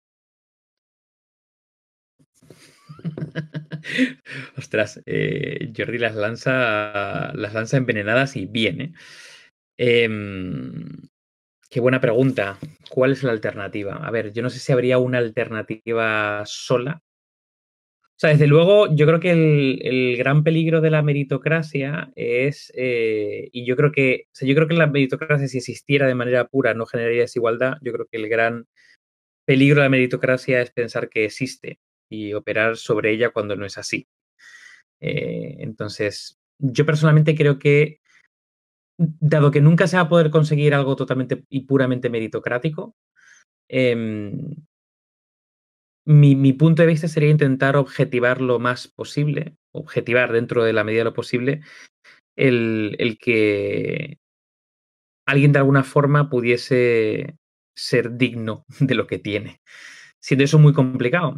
Eh, yo, por ejemplo, en relación con la meritocracia y con el punto de partida eh, similar por parte de todos, ¿no? que no, nadie, digamos, comience 50 metros por delante que el resto en su carrera en la vida, eh, hay mucho debate. Hay mucho debate relacionado con, por ejemplo, el tema de eh, las herencias, porque eso al final eh, que una persona lo herede, herede algo puede hacer que comiences por delante, pero por otro lado, joder, tus padres o tus abuelos se lo han currado que lo flipas, chaval. ¿Tiene sentido desmontar eso? ¿O de qué manera se puede utilizar? ¿no? Es un debate muy interesante. Por mucho, Claro, eso es como, hostia, es, es un, es un ¿no? Luego, por otro lado, no todo es económico. Eh, muchas veces el capital social o cultural es más importante que el económico y como de alguna forma puedes, puedes o quieres eliminar eso, es, muy complicado. Entonces, yo, yo diría que eh, daría, tomaría como válido que los puntos de partida son diferentes, tanto de contexto como tuyos, como persona, y a partir de ahí yo intentaría, como alternativa a la meritocracia, intentar generar o facilitar, o mejor dicho, adecuar que a partir de ese punto, que es desigual, el resto de puntos sean los más objetivos y equilibrados posible, dentro de que nunca se va a poder conseguir esa perfección, pero como mínimo que lo, que lo sean. De si, si hemos hablado, y me gustó mucho la metáfora que, o lo, que comentó Javi, ¿no? Em, que al final la meritocracia, aunque no se puede conseguir, y si está, por ejemplo, vinculada, por ejemplo, con la cultura del esfuerzo, maximiza tus posibilidades. Me gusta esa filosofía. Lo vincularía con eso. Intenta maximizar, maximizar tus posibilidades e intentar generar, eh, no sé, artefactos, mm, eh, puntos de decisión y demás para que de alguna forma, pues, tengas la misma posibilidad de entrar en la misma escuela que otros, o formarte de la misma manera, o acceder al mismo trabajo, eh, no porque hay manos ocultas o relaciones o porque de alguna forma se ha pagado una cosa u otra. Esto es, esto es utópico, ¿eh? y lo que estoy diciendo yo mismo estoy pensando que es una pura utopía, pero es que aunque alcanzar ese, escenario más puro es una utopía, eh, creo que la alternativa es intentar acercarlo lo más posible a ella, intentar objetivar las cosas. Hace poco leía, por ejemplo, la historia de un emprendedor que a lo mejor creo que es Eduardo Manchón, eh, no, estoy seguro el que lo comentó, que fue el fundador de Panoramio, que luego lo compró Google, que luego montó MailTrack y tal. Y básicamente él contaba un poco, eh, bueno, él, decía básicamente que la historia de un emprendedor de, éxito está llena de un factor suerte y de muchas desigualdades. Y... Pero, por ejemplo, yo creo que él decía una cosa muy interesante, que es que hay culturas más meritocráticas que otras. ¿no? Y, por ejemplo, la cultura americana es más meritocrática, que quiere decir que de alguna forma eh, esos esas puertas giratorias y esas manos ocultas operan menos que, por ejemplo, en España. ¿no? Es decir, como que se han generado una serie de mecanismos que operan de diferente manera. Entonces, lejos de ser una, algo mm, perfecto, creo que intentar dar pasos para objetivar o ser más objetivos ese punto meritocrático mm, sería una posible alternativa. Bueno, no puedo dar paso al último punto mm, antes de las preguntas de los oyentes sin que Javier, que me ha hecho un Mbappé, ahí, eh, para no contestar a la pregunta, se enfrente a ella y que no lleguemos al partido a los penaltis. No me hagas llegar a los penaltis que me pongo muy nervioso. A ver, tíralo, tíralo, tira esa falta, regatea. Javi, y sangre, para adelante. Entra, entra con el tema de la desigualdad y, la meritocracia. Vamos a ver, es que la desigualdad, o sea, es que tengo un montón de cosas que deciros, chavales. Los reyes son los padres. La desigualdad existe. La suerte existe. la inteligencia tiene un 50% de posibilidades de heredarse, con lo cual, efectivamente, eh, la eugenesia también puede existir. Eh, lo que tenemos que intentar es, de alguna manera, mm, minimizar la injusticia. Pero es que la igualdad es una condición de laboratorio. Es, es, esa sí que es una utopía. Y es que además a mí me parecería un, experimento al vacío. Exactamente. es que a mí me parecería un putísimo coñazo monstruoso si todos fuéramos iguales. O sea, es que me parecería el, la tierra del bostezo. O sea, un, sitio donde solamente se escuchan eh, eh, canciones de Bumburi en solitario y de Vetusta Morla. O sea, un sitio para cortarse las venas y tragar cianuro. Eh, es que no somos iguales. Es que no somos iguales. Un sitio donde solo se llenan libros. Qué coñazo, joder. que no me he metido con Telecinco, tío, que estéis en las últimas. O sea, no, no, no me provoques. Bueno, te preocupes, Entonces, de la sexta. Entonces el asunto es, el asunto es, la igualdad es un, es un, es un caballo volador, un auto, es que no puedes pelear contra narrativas. es que no puedo pelear contra narrativas mágicas que están y que, que representan, ¿qué es la igualdad? ¿Qué, es la sonrisa de un niño? ¿Qué es, ¿Qué es una cosa que está en la cabeza de cada uno de una manera diferente? ¿A qué huelen las nubes? ¿A qué huelen las nubes? Es que, es, que estamos con ese, tipo de, con ese tipo de discusiones y son discusiones semánticas y si aquí viene Ludwig Wittgenstein, coge un atizador y se lía hostias con nosotros porque estamos dándole vueltas a una mera discusión semántica. Oye, es que de verdad, desigualdad existe. Lo que hay que intentar hacer es la igualdad frente a la ley. Eso es lo que hay que hacer, que, que todo el mundo... Y tenemos eh, un, una gente que dice defender la igualdad por un lado, pero que son los primeros que, que, hace que la gente sea diferente eh, delante de la ley. O sea, volviendo de nuevo al problema, al, programa de Marina. Entonces, yo soy muy sospechoso de la gente que se le llena la boca con, esa, con esa igualdad de, de, chocolate y tal. Yo lo que defiendo es la igualdad de todos frente a la ley.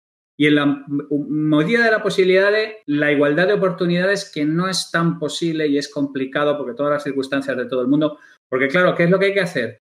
Eh, anular las herencias, repartir todo este tipo de cosas. La gente que ha creado muchísimo valor durante mucho tiempo, eh, volvemos a hacer tabula rasa de nuevo. ¿Eso es justo? ¿Eso no es justo? O sea, yo creo que todo el mundo disfraza su propia narrativa ideológica de lo que es justo y la que no le conviene como de lo que lo es injusto. Y entonces a partir de ahí, pues es que tenemos unas disquisiciones. Entonces, por responderte directamente a tu pregunta, yo personalmente creo que el, problema fundamental de la desigualdad no es la meritocracia. El problema fundamental de la desigualdad tiene que ver fundamentalmente con una serie de estructuras que, si bien digamos que de alguna manera mmm, permiten el privilegio, porque el privilegio existe, pero tienes más posibilidades de sobrevivir si, si, maximizas tus posibilidades, lo que hemos mencionado antes, que si no. Entonces, a mí me parece que está formulada de manera tramposa la pregunta, porque es como echarle la culpa a la meritocracia de, de esa igualdad cósmica y gaseosa rellena de, de nubes de mazapán que, que tenemos en, en, la cabeza. Bueno, y para cerrar, antes de vuestras preguntas, que es la parte más interesante. La hipótesis, vamos a hacerlo rápido, aquí. Vamos a hacer, esto es, esto es como encontrarnos, eh, imagináis que tenemos 27 años aquí todos, 25, y eh, Pamela Anderson está borracha y se nos ha tirado encima. Vamos a acabar rápido. Eh, la cuestión es la siguiente. La cuestión es la siguiente. ¿El mundo es justo? Esta es una hipótesis de Melvin Lerner eh, muy interesante porque intentaba realizar el siguiente estudio. Si vemos injusticias, si vemos gente sufriendo, si vemos países que son dictaduras atroces, la gente, ¿por qué lo tolera? ¿Por qué troll tolera en sus empresas situaciones de mierda, entre comillas? ¿Es por una cuestión de miedo? ¿Es por una cuestión de querer ascender? ¿Es una cuestión de egoísmo? ¿Cuál es la razón? Y lo que acabó encontrando es diferencias de percepción. Ya sabéis que yo, aquello de que el consumidor vive en un mundo cuasi perfecto en el que todo lo que interpreta es tiene acceso a la información correcta, etcétera, para mí me parece que son los padres. Y os voy a mostrar una cosa. Os voy a mostrar un gráfico muy interesante. Esto es la diferencia de lo que, del porcentaje que en Estados Unidos cree la gente que gana cada tramo de ingresos respecto a la gente que de verdad está en el tramo de ingresos. O sea, en esta encuesta, eh, la gente considera que hay prácticamente un 30% de población que gana más de 500 mil dólares cuando en verdad solo hay un uno y medio. Ah, de hecho, hay menos de un uno y medio. Y gente que gana entre 25 y 50 mil en Estados Unidos, que es bastante bajo, por cierto, eh, consideran que hay alrededor de dos tercios y en verdad hay alrededor de 82%.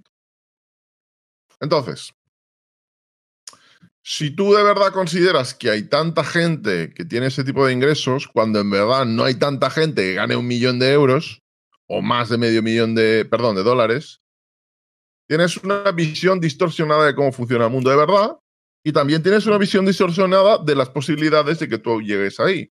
Pero tienes una visión distorsionada también de lo justo que es. Porque es una minoría eh, tan, tan, tan pequeña, no estamos no lo mismo una minoría de casi el 30% que una minoría del 1,4%. No estamos hablando de lo mismo. Entonces, el Lerner venía a decir que más allá de la actitud de miedo que puede tener cada cual, el egoísmo, etc., hay una actitud de victimización de todos aquellos que no han salido beneficiados en, en la situación que han vivido en el mundo. Es decir, si encontramos a alguien que su situación no es la mejor, tenemos, tendemos a pensar que no es la mejor porque algo habrá hecho para que no sea la mejor. Y si su solución es buena, y si su situación es buena, es porque algo habrá hecho para que sea buena. Entre comillas, y me vuelvo al punto de partida, la hipótesis de que hay algo cósmico, ya no solo meritocrático, casi cósmico, de que algo habremos hecho, no sabemos cómo, para estar ahí. Entonces, te pregunto, Dave, o bueno, mi, Miki que levanta es que no puedo, es que no puedo, es que no puedo cortarte un segundo. Lo primero, The Secret no existe. O sea, quien se haya leído The Secret o haya visto tal, o sea, de verdad, no existe. ¿No creéis que porque el universo tal, o sea, eh, dejar de fumar crack, eh, No. pasaros si quieres a la opio? Pablo, Es Pablo- uno- es- Pablo, Coelho es un fraude. Vaya, sorpresa. Ese, Vaya. ese libro para mí es más misterioso, te lo puedo asegurar, que, que ver cuatro, peli- cuatro capítulos de la serie Dark medio borracho. Eh, yo, de verdad, no puedo entender, no puedo entender cómo eso alguien ya no, no es que se lo haya comprado, sino que se lo haya, ya- se lo haya leído y que se lo haya creído. Yo te prometo que fue porque vi el documental, Jordi, porque yo dije, Sí. bueno, el libro no voy a forzar, ¿vale? Pero dije, me veo el documental, que eran 45 o 50 minutillos, y no. Y luego lo segundo, oye, está muy bien que el tío se llama Lerner, pero no sé si vamos a aprender mucho de él. Entonces, dejo, nada, dale a tu pregunta. Perdona el corte, pero yo creo que es importante matizar estos dos puntos. Bueno, eh, me ha recordado, no sé por qué, lo del libro que has, eh, que has comentado. Me ha recordado la anécdota, esa famosa, de dos escritores. eh, uno de ellos le pregunta, eh, oye, ¿qué tal? ¿Sabes? Es que voy a comprar un libro. Perdón, voy a, voy a publicar un libro mañana. Y dice, no, no, no, ya lo has publicado, ya está en las tiendas. Y le dice, ¿de verdad? Sí, sí, sí. lo he comprado. Eh, y le pregunta, oye, ¿y lo has empezado a leer? Y dice, hombre, no, no somos tan amigos. Yo lo he comprado, pero leerlo es, es algo diferente, ¿no? Eh, me has comentado que este libro, que desde luego a mí me parece totalmente. Me parece un chiste que esta visión cósmica relacionada con. No, no, es que es, que es de broma, pero esto sido un bestseller. Ha sido un bestseller y, y es como de cachondeo eh, que algo así sea un bestseller y que acaba influyendo. Y yo tuve una conversación con una persona que yo pensaba que era inteligente. Al final, la inteligencia eh. La inteligencia se resume en aquello de que es alguien que saca buenas notas o, o hace mucho dinero. Es una persona inteligente. Pero cuando tú ves a alguien que te dice que te recomienda que en teoría ha sacado matrícula de honor y le va bien en la vida y te, y te recomienda ese libro, yo creo que hay que tomarlo como un criterio. Yo, Mensa, Mensa, yo, yo me gustaría que hiciera un, un- un filtro ahí, Javier lo introdujera, ese libro como criterio para descartar o no el acceso a Mensa. Pero bueno, Eso es, yo, yo- yo, o sea, ya, ya soy expresidente porque terminaron mis mandatos, pero, pero yo apoyo esa moción, claramente. en la Pero, esto yo, o sea, yo tengo aquí una batalla siempre cultural. Como persona con C y temperatura ambiente, seguramente tendré, no sé, 61 y medio o algo así, eh, con Javi, ¿no? Y es que es tan importante ser inteligente como saber venderse. Y esto es algo como que yo tengo siempre una batalla un poco con Javi. es muchísimo más importante saber venderse que. No, no, que por eso digo, yo siempre tengo una batalla con Javi, en el buen sentido de. No, no, ahí, Joder. ahí no, ahí no peleamos, tío. No, no, no, pero me refiero, por eso digo en el buen sentido, ¿no? Una, una una discusión o una conversación animada sobre la relevancia no solo de la inteligencia, porque tú puedes ser listísimo, puedes tener un CI de la hostia, puedes ser un matemático brillante y luego un inepto y un cero a la izquierda en cualquier cosa que vas dando la chapa a todo Dios con tus siete rayadas todo el día jodiendo a todo el mundo y nadie quiere estar contigo. Y ser un inepto social, cultural y de todo, ¿no? Em, Pero, pero es que, Entonces, pero, ¿por Mike, qué la es que gente- el debate. Dame. Es que el, tío, el debate que, que- que siempre tenemos básicamente es, eh, es un tema semántico, que es la definición de inteligencia. co- correcto, yo creo que-. Sí, Porque, ¿no? Es, es cosa de la inteligencia eh, vinculada con el CI. O sea, el CI, o sea, yo siempre digo, el CI es una cosa, ¿no? Es, es- es- al final mide una, una serie de componentes que eh, de alguna forma hemos vinculado con la inteligencia, ¿no? Aunque parece que hay estudios que una persona que puntúe un- en el CI puntúa bien en diferentes ejes, ¿no? Pero luego existe los Sí, hay, un factor. G que se llama. Hay un factor G. Pero la- la- el CI es mide ese factor G. Pero ¿qué pasa? Que es que eh, para mí, por ejemplo, un- la capacidad de adaptación, capacidad de socialización, para mí es un signo de inteligencia. Es decir, es un signo de inteligencia. Pero aquí, claro, ya contemplando inteligencia como un. Y sin meterme en, en las magufadas de Garner, ¿vale? Pero básicamente en diferentes competencias que hacen que una persona, por ejemplo, tenga mayor capacidad de adaptación, que tenga mayor capacidad de crecimiento, que para mí eso, eso es un signo de inteligencia. Y puede ser que puntúe menos o que tenga menos capacidad lógico-matemática.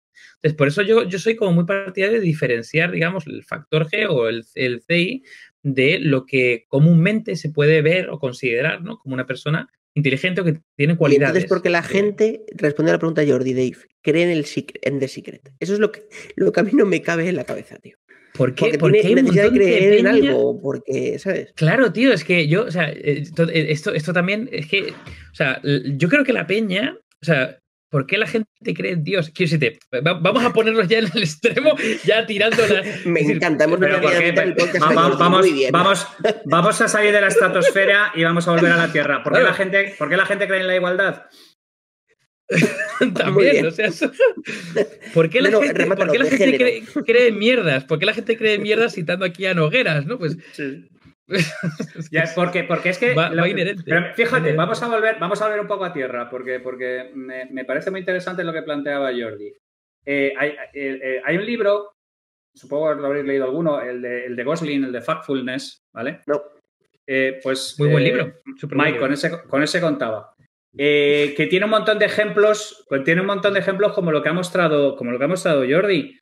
La gente se fuma unos puros como tronchos de, de- de- como, como mangas de abrigo. Y, y se crea unas historias que le resuenan a él mismo, que le convencen a él mismo, y la mayor parte de la gente no maneja datos.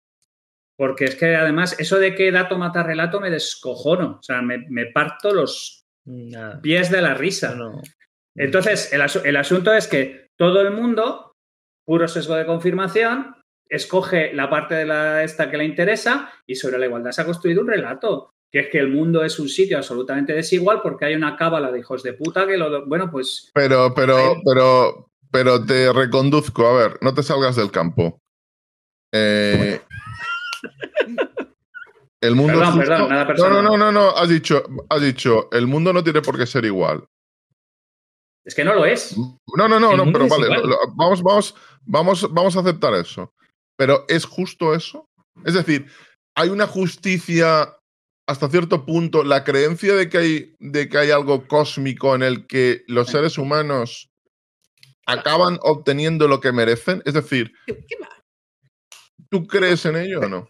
Porque mucha gente sí que cree en ello, en el sentido de que, oye, Es, es si justo- has hecho eso, algo, es justo algo- que algo- cayera- guarda, Eh, eh, es justo que cayera un meteorito en medio de la península de Yucatán y eliminara el 80% de, de las especies de la Tierra. Es que es que eso que decía Carl Sagan, macho, es que el universo no es ni bueno ni malo, es indiferente. Es que al universo somos esto le suda la polla.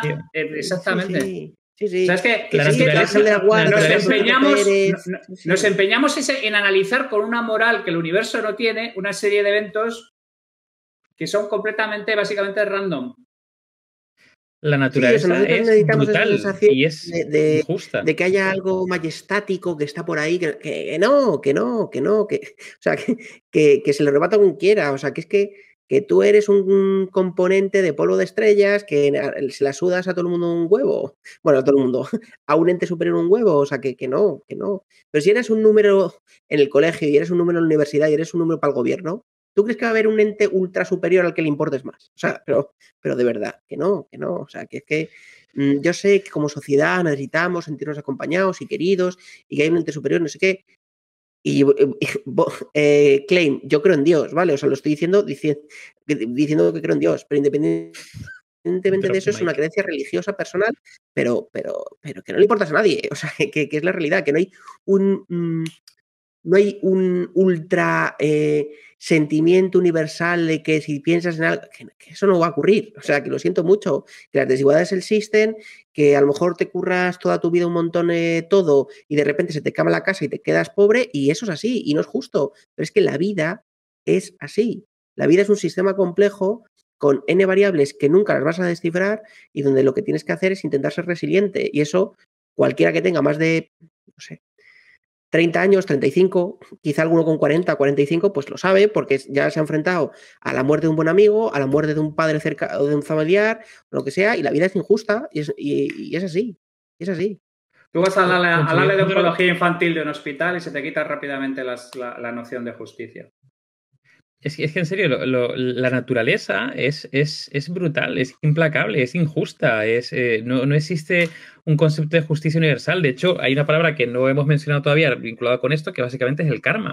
O sea, el karma, literalmente como concepto, no existe. Lo más parecido es que si de alguna forma haces las cosas medio bien eh, pues seguramente te devuelva la propia, no sé, otras personas. Y, en factor, y en factor negativo, en factor negativo, lo que yo digo y factor negativo igual. La, mejor, la mejor razón para ser una buena persona, lo que tú hablabas antes, Dave, que, que lo que sí, a mí lo que sí me importa son los seres humanos y las buenas personas, y eso sí es verdad, eso sí es un tema que me interesa, pero es que la principal razón para ser una buena persona es la autopreservación. Es que no, no, es, no, es, un tema de karma, es que si tú eres un hijo de puta te van a terminar cogiendo la matrícula y un día Alguien aparece y, te, y, te, te, vuelan. Y en cuanto tengas una oportunidad, te van a, te van a dar. O sea, quiero decir que. Mira, hay, una frase, hay una frase que a mí, vamos, yo soy súper convencido de ella, que es: hacer todo bien no te garantiza el éxito. Pero como hagas algunas cosas mal, seguro que el fracaso lo tienes. Y esto es un poco lo mismo. Es decir, que no. Mm, que no creas que por hacer una cosa o creer como rollo de secret de un no sé qué tal, todo va a salir perfecto, joder, que es que la vida es un tris, la vida es así, ¿no? Claro, pero, pero fíjate una cosa, Mike. La religión está en todas las civilizaciones, en todas partes. ¿Algún tipo de ventaja evolutiva debe conferir el hecho de que la gente crea en una cosa? Y cuando la gente deja de creer en la religión, muchos de ellos lo sustituyen por otras creencias completamente igual de estúpidas. O sea, la gente necesita de alguna manera creer, y eso sí lo entiendo. Tienes que, o sea, es que si no te das al mismo más salvaje porque, y... porque tenemos una necesidad intrínseca no sabemos muy bien de dónde, de creer en, algo que nos proteja, nos cuide, no, sé qué, por lo que sea, porque, porque habrá un componente pues, dentro de nuestro cerebro que, genere eso a nivel químico. No, soy un experto, pero, pero lo hay. De hecho, en el capítulo que hablamos de fantasmas, si no recuerdo mal, que hablamos de epifanías, eh, em, componentes hieráticos, cosas de estas, lo, lo comentamos, ¿no? Que hay un, como nuestro cerebro reptiliano necesita sentirse protegido por un ente difuso superior. Pero, pero, pero fíjate, Mike, pero no solamente. No, pero no solamente protegido. O sea, yo creo que lo que hace, lo que nuestro cerebro intenta es dar un propio. como un propósito a nuestra propia vida, como un significado. Es decir, yo creo que somos, somos incapaces de aceptar que estamos aquí un leve tiempo que literalmente somos polvo de estrellas autoconsciente y que hasta luego terminamos y hasta luego. Pues, pues, pues, pues, lo siento, Dave, pero cada vez, cada vez estoy. Yo partía de esa base, pero cada vez después de hablar con, con gente que sabe mucho, no me voy a meter en el tema de la inteligencia artificial, de la física cuántica, pero eh, estoy como, como Bill Murray en El Día de la Marmota, en, Atrapado en el Tiempo. ¿Sabéis? ¿Sabéis cuando, cuando se despierta y le pregunta a la mujer tan amable, ¿qué posibilidades eh, hay de que se marche usted mañana? Dice, el 100%. Se levanta al día siguiente y dice, joder, eh, ¿qué ha pasado aquí? Mira alrededor y dice, ¿ha pasado? He vuelto. Y si, vuelve a servir un café, le dice, ¿qué posibilidades hay que mañana se marche usted? Dice el 80%, el 60 al 80%. Le pasa el tercer día, ya sale corriendo y ni contesta.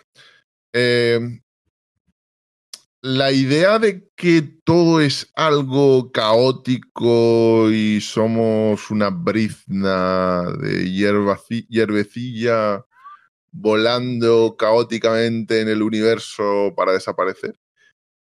Ah, lo, digo, lo digo no desde el punto de la esperanza, ¿eh? lo digo desde el punto de vista de la lógica.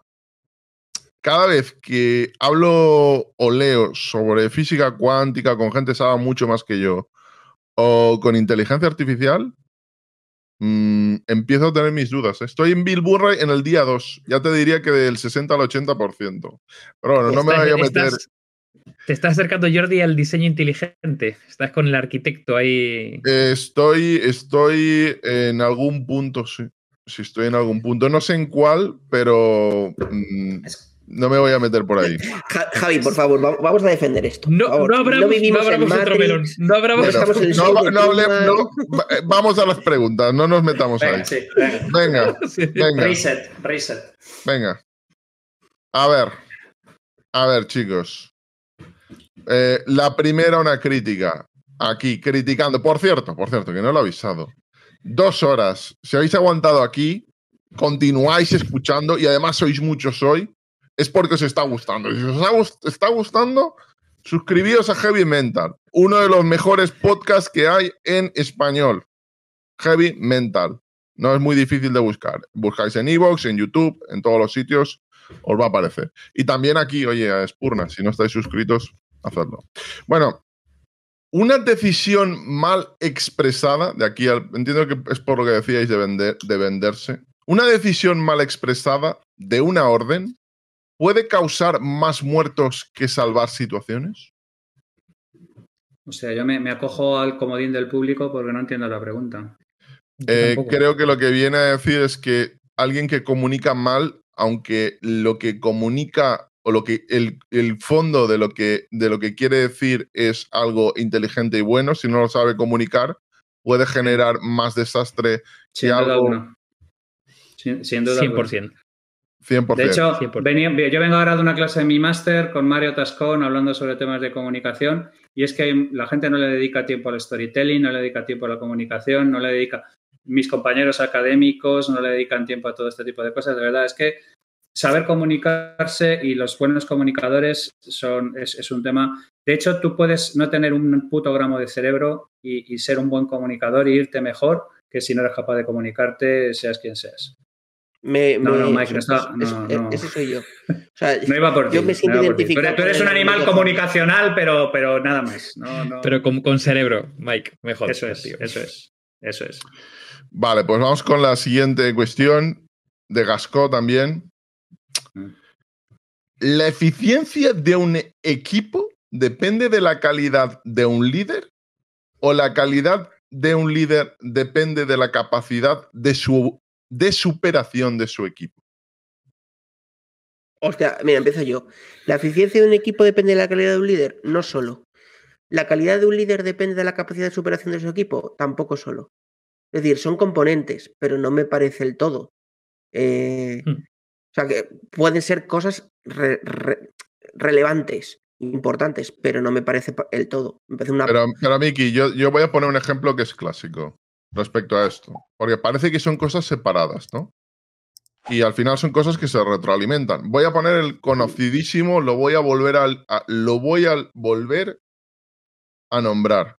Para aquellos que no conozcan el, ejemplo histórico. Jordi Niño Ah, no, perdón. Eh, hay un momento, hay un momento en el que se está diseñando el prototipo del el primer iPod. Y eh, le presentan a Steve Jobs, los ingenieros, el iPod. Y lo ve y dice, esto es demasiado grande, esto no lo quiero así. Los ingenieros le dicen, esto es imposible, señor Steve, pa, pa, pa, pa, pa.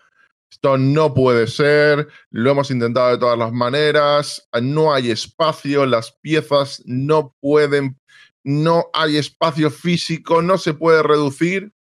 ¿Qué hizo Steve Jobs? Cogió el iPod, había una pecera al lado, lo tiró y empezaron a salir burbujas. Y les dijo, ir cagando leches a reducir el tamaño porque están saliendo burbujas del iPod. Y redujeron el tamaño. Entonces, la capacidad de superación depende también de que haya alguien que te lleve al límite y te diga que algo que tú dices que es imposible es posible y que te lo demuestre. Pregunto. Yo, yo sin, sin estar de acuerdo con los comos de Steve Jobs, yo eh, eh, volvería a coger la, pregunta y la eh, pondría de otra manera. Yo creo que un buen líder saca lo mejor de su equipo. Es decir, no, no sé si diría que es más óptimo, más productivo, lo que sea, pero saca lo mejor del equipo. Y creo que un buen equipo y que, acepta que, hay un, buen líder, hará que ese líder crezca igualmente. Yo creo que es una relación simbiótica entre ambos. Pero hablaría de que saca lo mejor del equipo. Es que vamos a plantearlo de otra manera. Eh, yo personalmente creo que Jobs era un cero a la izquierda como líder, pero lo que sí era era una gente que tenía una cosa muy curiosa que es la capacidad de provocar una visión en la gente. Y esa visión es muy importante porque cuando tú tienes una visión, cuando quieres abordar algo imposible, si os habéis leído el, libro de, de Loon Shots de Eli Schaffer o alguno de... Necesitas, Sí, necesitas una visión más grande que tú para hacer este tipo de cosas. Entonces, Jobs era un infundidor de una visión. O sea, eh, em, lo, de las burbujas y este tipo de cosas es, una chorrada porque es que Jobs llevó al equipo de ingeniería varias veces al límite porque tenía muy claro qué era lo que quería en el producto y tenía muy claro que podía empujar a los, a los ingenieros a conseguir más cosas, pero no desde una perspectiva de que ellos crecieran, sino desde esa perspectiva tiránica del, que, del que tiene una visión y marca un tema muy fuerte para adelante. Entonces, yo comparto por completo la visión del liderazgo que, comentaba Dave. Yo personalmente creo que son vasos comunicantes el equipo y el líder y que cuando el tema funciona de verdad, la gente del equipo respalda al líder el líder... Eh, hay un libro de Simon Sinek que dice Leaders It Lasts y plantea los líderes como en los últimos y plantea una tesis que yo estoy completamente de acuerdo, que el liderazgo es una posición de servir, es una posición de, de ponerse por decir de alguna manera, al servicio de los demás, no, no, no de mandar, liderar no es mandar. Pero al mismo tiempo, em, tú tienes que dejar a tu gente una cierta autonomía para funcionar. Entonces, el liderazgo es más bien una especie de presencia. La idea fundamental es que el líder está ahí si lo necesitas, pero lo ideal es que no lo necesites. Y, esa, es es una dinámica que a veces es complicado de entender. Porque el liderazgo, cuanto más lo ejerces, más se gasta y menos capaz eres de hacer este tipo de cosas. Entonces, Jobs tenía una visión, pero yo personalmente no creo que hubiera convencido a su equipo de ir al infierno como puede hacer mi amigo Ismael en Berlín o cualquier líder de, de verdad. La gente que te hace creer en cosas que te trascienden a ti y a esa visión, digamos, más personal y más egoísta que tenemos todos. Vamos con la siguiente cuestión. Los equipos más eficientes son aquellos que establecen líderes de forma natural y basados en la lógica del momento. Joder, yo, yo no estoy, yo tampoco puedo comprar esta. Es que eso no puede ser. a ver, el, tío que funda una empresa no lo no vas a alterar el liderazgo. Yo creo que la vida no funciona así. Pero bueno. Y, y no solo eso, tampoco creo que la eficiencia esté relacionada con el liderazgo. Que la eficiencia tiene muchos más componentes que liderazgo. Eh, yo esta tampoco la compro. Eh, más allá de que estoy de acuerdo que quizás está un poco sesgada, em, la, la, eficiencia de un equipo no se basa solo en liderazgo, se basa en la calidad también de los componentes, en la capacidad, eh, en, la, incluso en componentes creativos, en, cómo son capaces ese equipo de, ser resilientes. O sea, hay una una situación que va mucho más allá solo del liderazgo que se ejerce, sea natural o antinatural, lo que va un poco más allá. Javi David.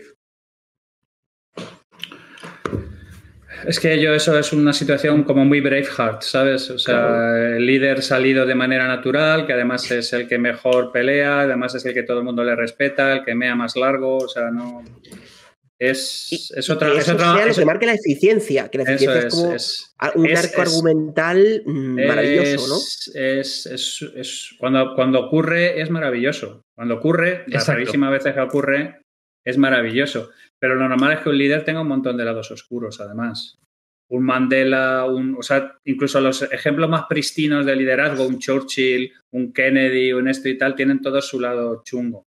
Entonces es muy complicado que, se dé ese líder pristino, absolutamente impoluto, que todo el mundo sigue porque tiene liderazgo natural y encima es el mejor en lo suyo. Es, muy, muy complicado que se dé esa circunstancia.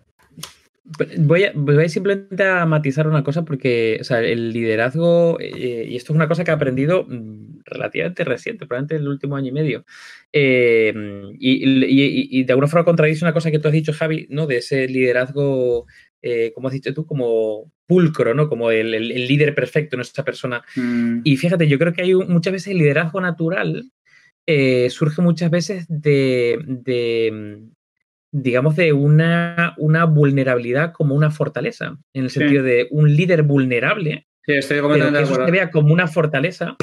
Pero eso, lo, hablamos, lo, hablamos en su momento con esa gente que nos entrevistó sobre liderazgo. Yo hablé clarísimamente del tema del liderazgo vulnerable. Mira, el liderazgo emana de la ejemplaridad y de la vulnerabilidad que es muchas veces completamente mm, contradictorio, pero, por eso digo que eso no me encaja con la pregunta, porque la eficiencia no, no, no, no, precisamente no está en ese mismo vertical o en ese mismo horizontal. Sí, sí. A mí lo que no, lo que no me encaja en la pregunta era la, palabra eficiencia, concretamente. Claro. Pero creo que el, liderazgo, vulnerable es muy interesante porque el líder perfecto genera rechazo, literalmente. O sea, digamos que. Porque llega un punto que no lo consideras humano. Mm. Vamos con la siguiente cuestión, que es, como es una crítica, creo que directa a Miki, tiene que empezar Miki respondiéndola. Maravilloso. Eh, Entonces, Miki. Estoy acostumbrado, Jordi, a ser crítico. A ver, eh, esto es un duelo en OK Corral respecto a lo que has dicho anteriormente. Y tienes que ser más rápido. Willy Almendros te plantea lo siguiente. Vamos a ver. Si la gente vota y tolera y quiere un sistema como este, ¿es democrático eso o no? Porque tú has dicho que no había democracia, claro, y él te plantea lo mi opinión particular y totalmente sesgada, esas son las palabras literales que he dicho, no hay democracia, porque yo no siento... De hecho, voy a Willy, poner un ejemplo. Willy, te, te, pone ahí en el disparadero con esto. Mira, voy, a, voy, a, responder en una reflexión que hicimos Javi, que les hice a Javi y a David en un viaje que tuvimos al, al ITER el año pasado, o hace año y medio que les dije, es que yo siento que no hay democracia, seguramente se acuerdan de esto. Porque yo creo que la democracia es la igualdad entre todos. Y Javi decía, claro, porque yo creo que todos deberíamos ser iguales ante la ley. Le digo, pues el jefe del Estado es el primero que no es, eh, que no es igual ante la ley que nosotros. Entonces, si la pieza fundamental de la democracia en nuestro país, que es el jefe del Estado, no es el primero que se enfrenta ante la ley ante nosotros, yo no considero que el sistema sea democrático. Y como eso, N cosas, ¿no? Que he venido a decir con mi comentario. Entonces, si la gente vota, tolera y quiere es, que, como este sea un sistema democrático, ¿es democrático o no? Pues yo creo que no.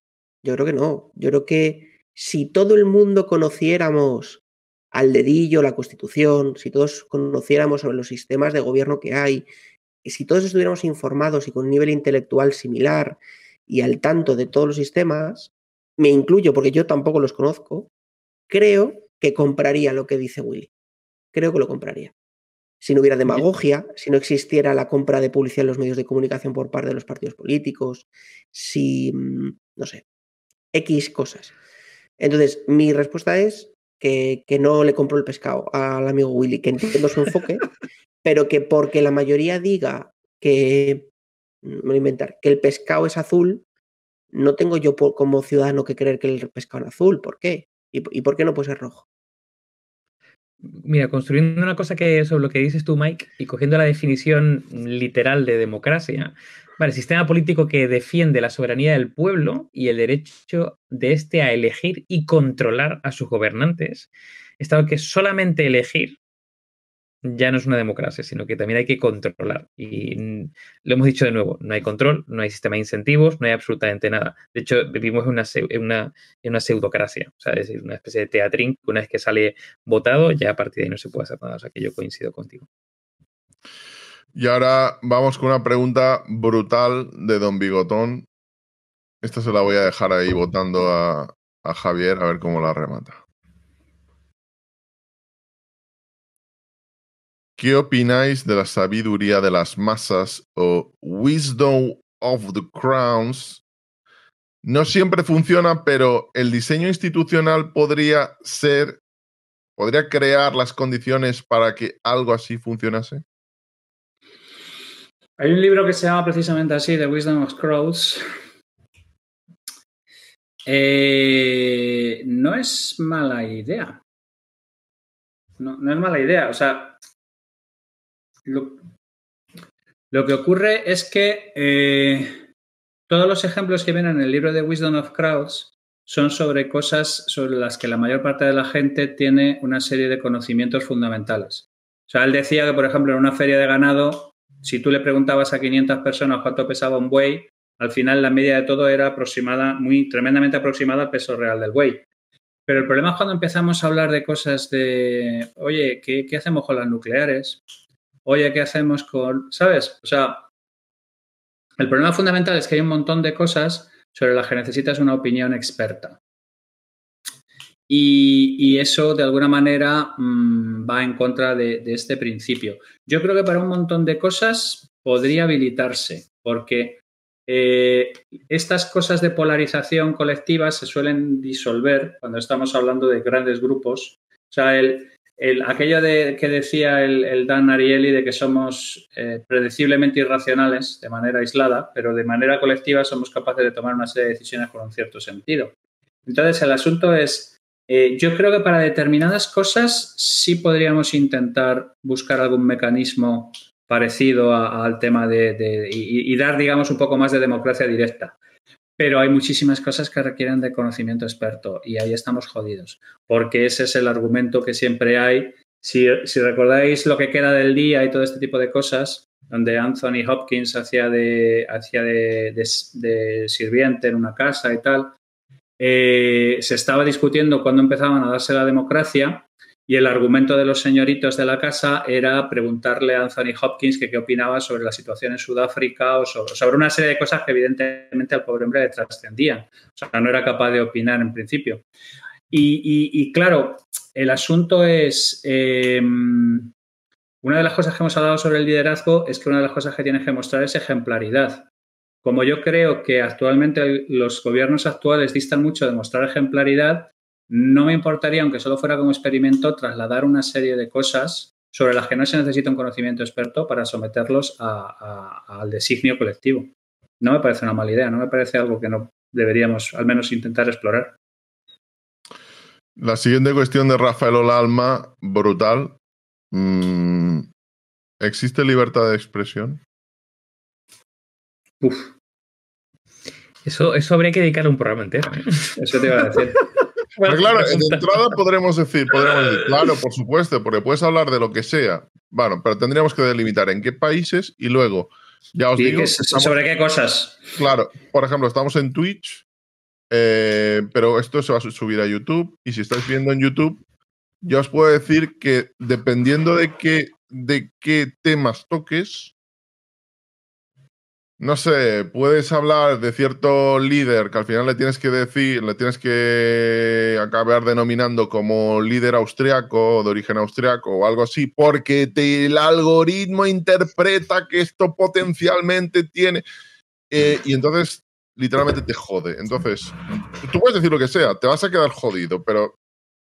Entonces, Ah, y ya no hablo ni siquiera de la gente que conozco que son doctores que respeto y no hablo de conspiranoicos, pero que pueden hablar, por ejemplo, del tema de las cosas que se ponen en la boca, de, eh, para ir a los hospitales ese tipo de cuestiones, o de microorganismos. Y tienen una visión que no es precisamente que te han puesto una antena 5G, pero no se les deja hablar. Entonces, no sé, ¿existe libertad de expresión? mira, Jordi, yo te contesto así como me ha venido lo más rápido eh, y cojo una metáfora. En robótica existe una cosa que se llama los grados de libertad. Y básicamente definen el, número de movimientos en base a articulaciones que tiene un robot. Entonces, yo creo que la libertad de expresión, para mí, hay diferentes grados. O sea, como que es una especie como de gradiente, ¿no? No, no es si existe o no existe, sino hay gradientes. Entonces, la libertad de expresión máxima plena, en plan de todos los grados que se te ocurra posibles infinitos, para mí no existe. O sea, siempre vas a tener, eh, digamos, mm, X grados que no vas a poder llegar. Eh, al final, pues Twitch pertenece a una empresa, tiene una serie de políticas, no podemos hablar de cualquier cosa y si lo hacemos seguramente, pues chapen este episodio, ¿no? O no lo dejen publicar o lo tiren abajo en... Entonces, yo creo que podemos mm, eh, hablar de libertad de expresión en base a grados. Creo que en base incluso a comparativas, pues habrá sitios y lugares donde tengas un mayor grado o nivel de libertad de expresión que otros. Pero si hablamos de plena, libertad de expresión plena, yo creo que no. Eh, volvemos otra vez a esa, a esa utopía. Esa vaca esférica. De, todas maneras, de, romper una lanza. Fíjate que nosotros en el podcast le hemos dado a todo el mundo, le hemos dado a YouTube, le hemos dado a Twitch, le hemos dado a Google, le hemos dado a las ondas de Facebook, le hemos dado a todo. Eh, pero a día de hoy nosotros con 100 capítulos del podcast que le hemos dado a todo lo dable, menos al que empieza por B y acaba por Ates, le hemos dado a todo el mundo. Em, no, no, hemos tenido ni una reclamación de ningún tipo en ninguna plataforma a día de hoy y hemos dicho, no barbaridades, hemos dicho nuestra opinión. Entonces, ¿existe la libertad de opinión? Mm, creo que nosotros en el podcast la tenemos y nunca nos ha ocurrido. Eh, creen que somos pro que somos antirrusos o tanistas, nos han llamado, de hecho en este último, en los últimos capítulos nos han llamado tanistas, nos han llamado no sé qué, pero yo por lo menos a nivel podcast siento que existe. A nivel macro estoy de acuerdo con David. Yo creo que es eh, un gradiente complejo y ahora también tenemos la política de cancelación encima. Entonces la política de cancelación pues hace que ese gradiente también se mueva para un lado y para otro. Bueno, chicos, como hay muchísimas preguntas, tomamos tres, bajamos la persiana y nos vamos. Eh, y una, al menos una ligera, viene para empezar con el cierre. Eh, te la plantea justamente, entiendo que a ti, eh, Javier, Fernando García. No muy compleja, a ver. ¿Cómo iniciarse en el arte de resolver problemas complejos? Background mío en ciencias políticas y filología clásica. Pues eh, mm, básicamente hay un montón de información ahora mismo disponible en la red. Eh, gente de la comunidad CPS ha hecho un trabajo espectacular, ha colocado muchas de las cosas que yo he publicado y las que he estado hablando, las han organizado eh, han hecho incluso un tema de inteligencia artificial para sacar los hilos turras y, hacer, bueno, hay unos locurones en, la web espectaculares. Eso en la manera heterodoxa. En la manera ortodoxa, en la UNIR tengo, soy el director académico del Seminario de Resolución de Problemas Complejos, eh, que son ocho semanas, y del máster, que son 60 créditos ETCS también. O sea, ahora mismo hay un montón de oferta, tanto gratuita como académica y reglada, para entrar en el mundo de los problemas complejos. Y si necesita algún tipo de aclaración adicional, eh, soy fácilmente contactable por cualquier sitio y puedo dar la información que sea necesaria. Otra cosa es que ya te responda, pero contactable es. Eso sí, eso es cierto. Yo soy muy accesible, lo que pasa es que soy secuencial también. Recuenco en Twitter. Recuenco en Twitter. Bueno, eh, la penúltima para, para cerrar. Ricard Cholo, entiendo que os hace una enmienda a la totalidad respecto al argumento que habéis hecho sobre las parejas. A ver. Un mano. ¿Cuántas millonarias se casan con hombres pobres? ¿Y eso en qué es diferente de lo que nosotros hemos dicho? Por, por justamente creo que eh, Bueno, de hecho yo lo he argumentado que, De hecho yo lo he argumentado que el tema de los pueblos opuestos existen. Entonces, eh, ¿Cuántas millonarias? Pues no sé. Eh, seguro que Javi ha leído siete papers de esto y te podrá dar más datos. Y si no, yo te lo digo, te lo digo, te lo, de Kentucky Fried Chicken, te lo digo, te lo digo, te lo digo rápidamente. ¿Tienes un compás? es que además volvemos a lo que estábamos hablando antes. Es que las mujeres son más eh, y cada vez más em, aspiran a gente que sea como ellas o superiores a ellas.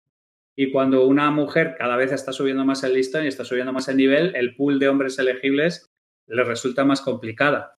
de hecho, perdona, perdona que te interrumpa, pero hay una característica muy concreta y muy contraintuitiva, y es que es más difícil encontrar pareja ahora para una mujer inteligente que para un hombre inteligente, definiéndolo por.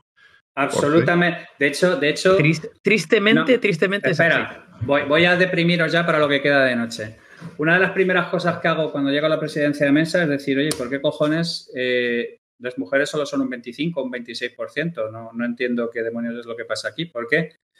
Eh, oye, tenemos estudios, podemos ver qué es lo que pasa aquí, vamos a, a hablo con Mensa Internacional, qué es lo que ocurre y tal. Y me viene un montón de información y básicamente la conclusión es que la mujer rápidamente se da cuenta que ser inteligente no es una ventaja para absolutamente nada. No les sirve para tener mejores relaciones sociales, no les sirve para hacerse más interesante con los hombres, no les, no les sirve prácticamente para nada. Con lo cual, como son mucho más emocionalmente inteligentes que nosotros, rápidamente aprenden a hacerse las rubias y se opacan. Entonces, esto de pertenecer a una asociación que haga gala de un cierto nivel de inteligencia es que ni siquiera hablamos del asunto. A tomar por culo. ¿Y no crees que hay otro factor ahí de una mujer muy inteligente va a intentar buscar a un hombre muy inteligente? También. Mientras un hombre muy inteligente quizá puede buscar, no digo que lo va a hacer, pero puede buscar a Pamela Anderson. Mm, esa es una generalización que es complicado de ejercer, pero lo que sí es verdad, y eso sí hay estudios, es que normalmente la mujer suele tender a buscar sus parejas entre el cuartil que está en el suyo para arriba. Mientras que un hombre es bastante más eh, amplio en sus, en sus eh, pool de ofertas eh, y, con las mujeres subiendo de nivel, pues insisto, el pool de, mm, el pool de, machos aceptables para una mujer de alto estatus y cada vez va a haber más mujeres de alto estatus se estrecha muchísimo.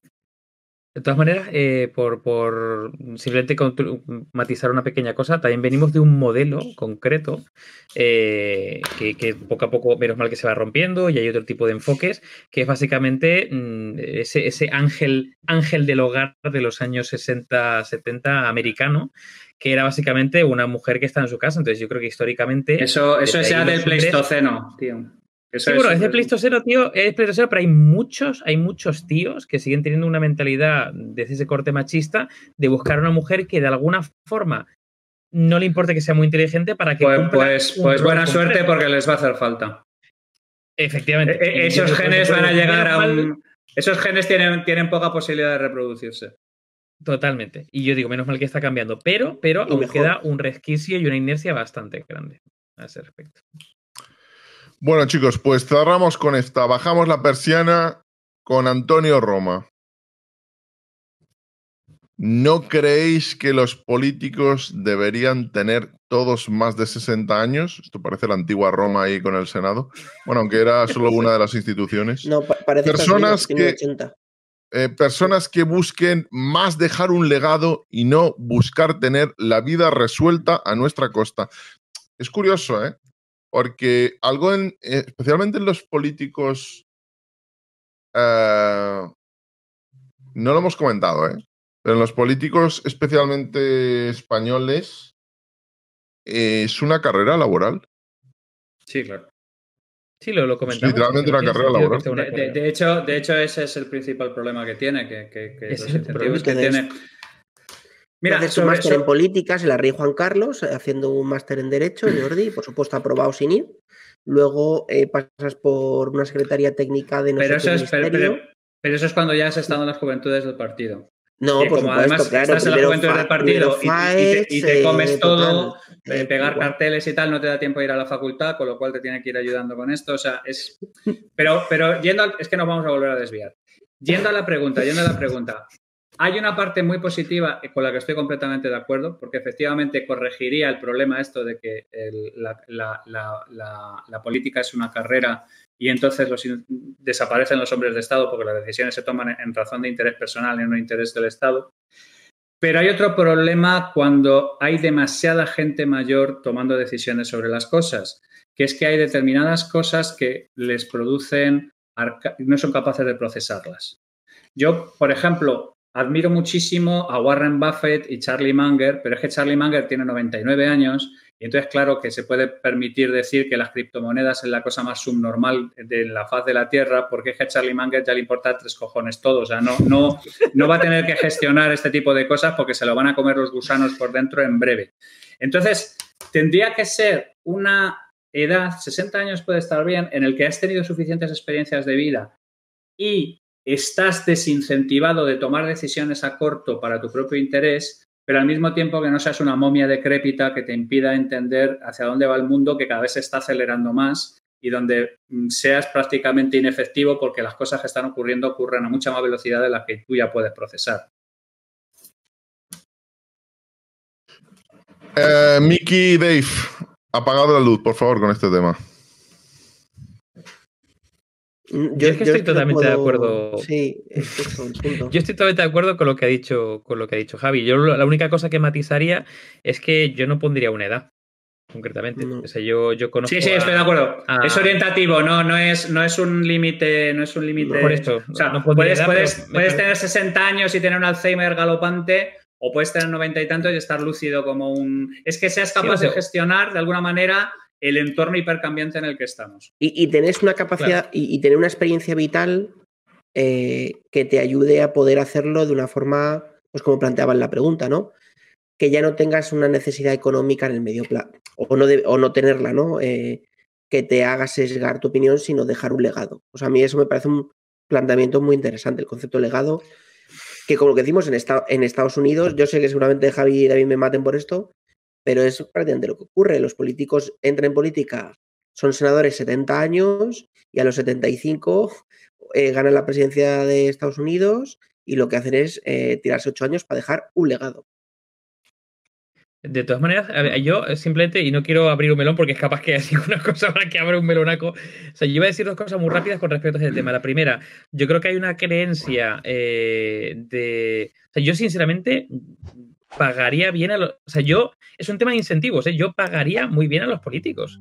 En serio, literalmente, yo los pagaría de puta madre. Es que, perdón, perdón, pero es totalmente estúpido. Es totalmente estúpido que ministros estén cobrando menos que el CEO de una pequeña empresa de lavadoras de un país mediano. Eso no tiene sentido. Totalmente contigo, eh, Jordi. O sea, tiene, hay que pagar de puta madre. Y además se ha demostrado que hay un tema de incentivos y tiene acceso a gente muy buena, básicamente por ese incentivo. Lo hemos visto, por ejemplo, con el tema de, el, dónde están los profesores a nivel de estatus en los países nórdicos.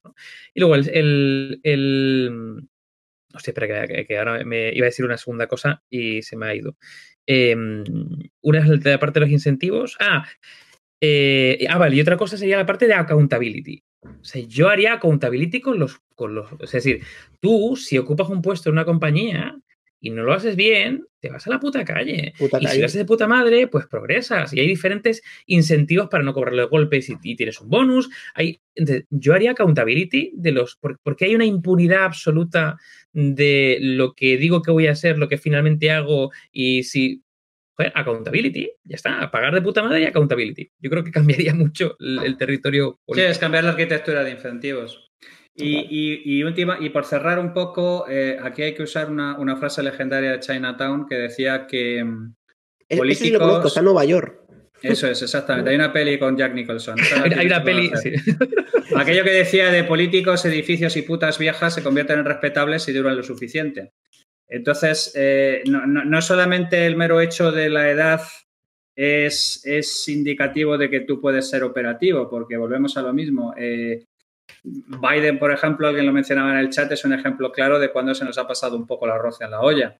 Eh, tienes que tener la suficiente edad como para tener suficiente experiencia vital, porque es lo que decía Mike, o sea, tú no puedes tener una experiencia de, no, voy a poner ejemplos, de, vender pañuelos en los semáforos para luego gestionar presupuestos de miles de millones de euros, eh, eh, eh, pero al mismo tiempo tampoco no, no puedes estar tan absolutamente gaga como para que no puedas ejercer de verdad ni puedas tener una cierta... O sea, con todo mi respeto, Javi, no tiene sentido que un cajero de Mercadona sea ministro de Medio Ambiente. O sea, no se me explico. O sea, que no me.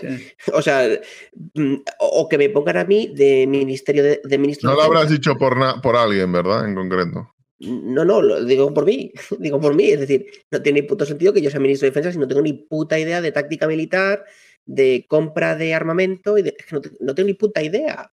Por el general Tururú, que será experto en chuculú de foie, de las mejores pistolas del mundo, ponle ese pollo, joder.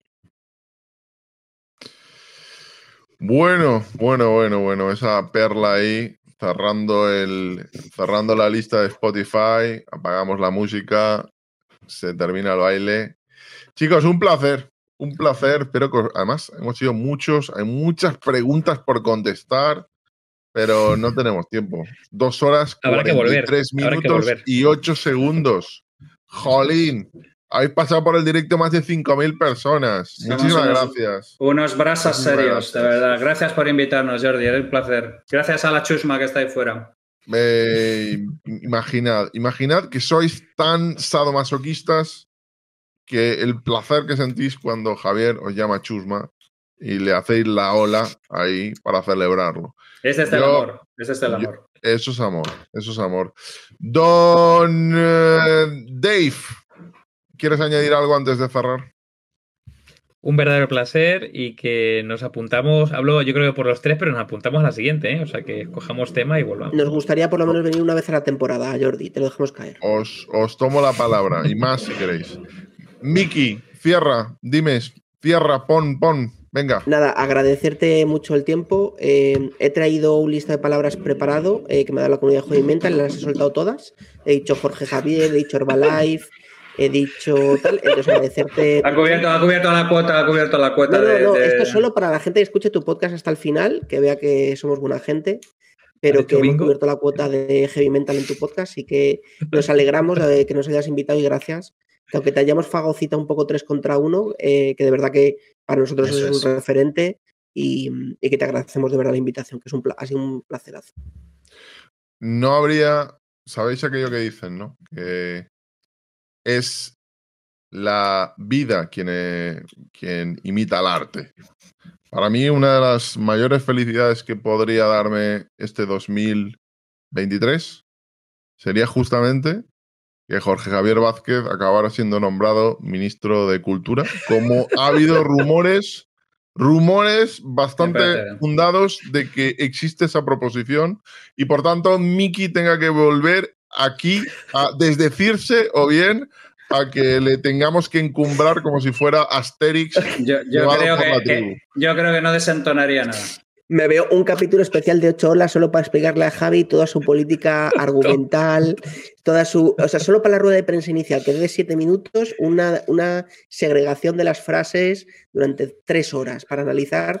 Análisis eh, sintáctico de las Me haces- me- me- hacemos un reaccionando a el discurso de investidura.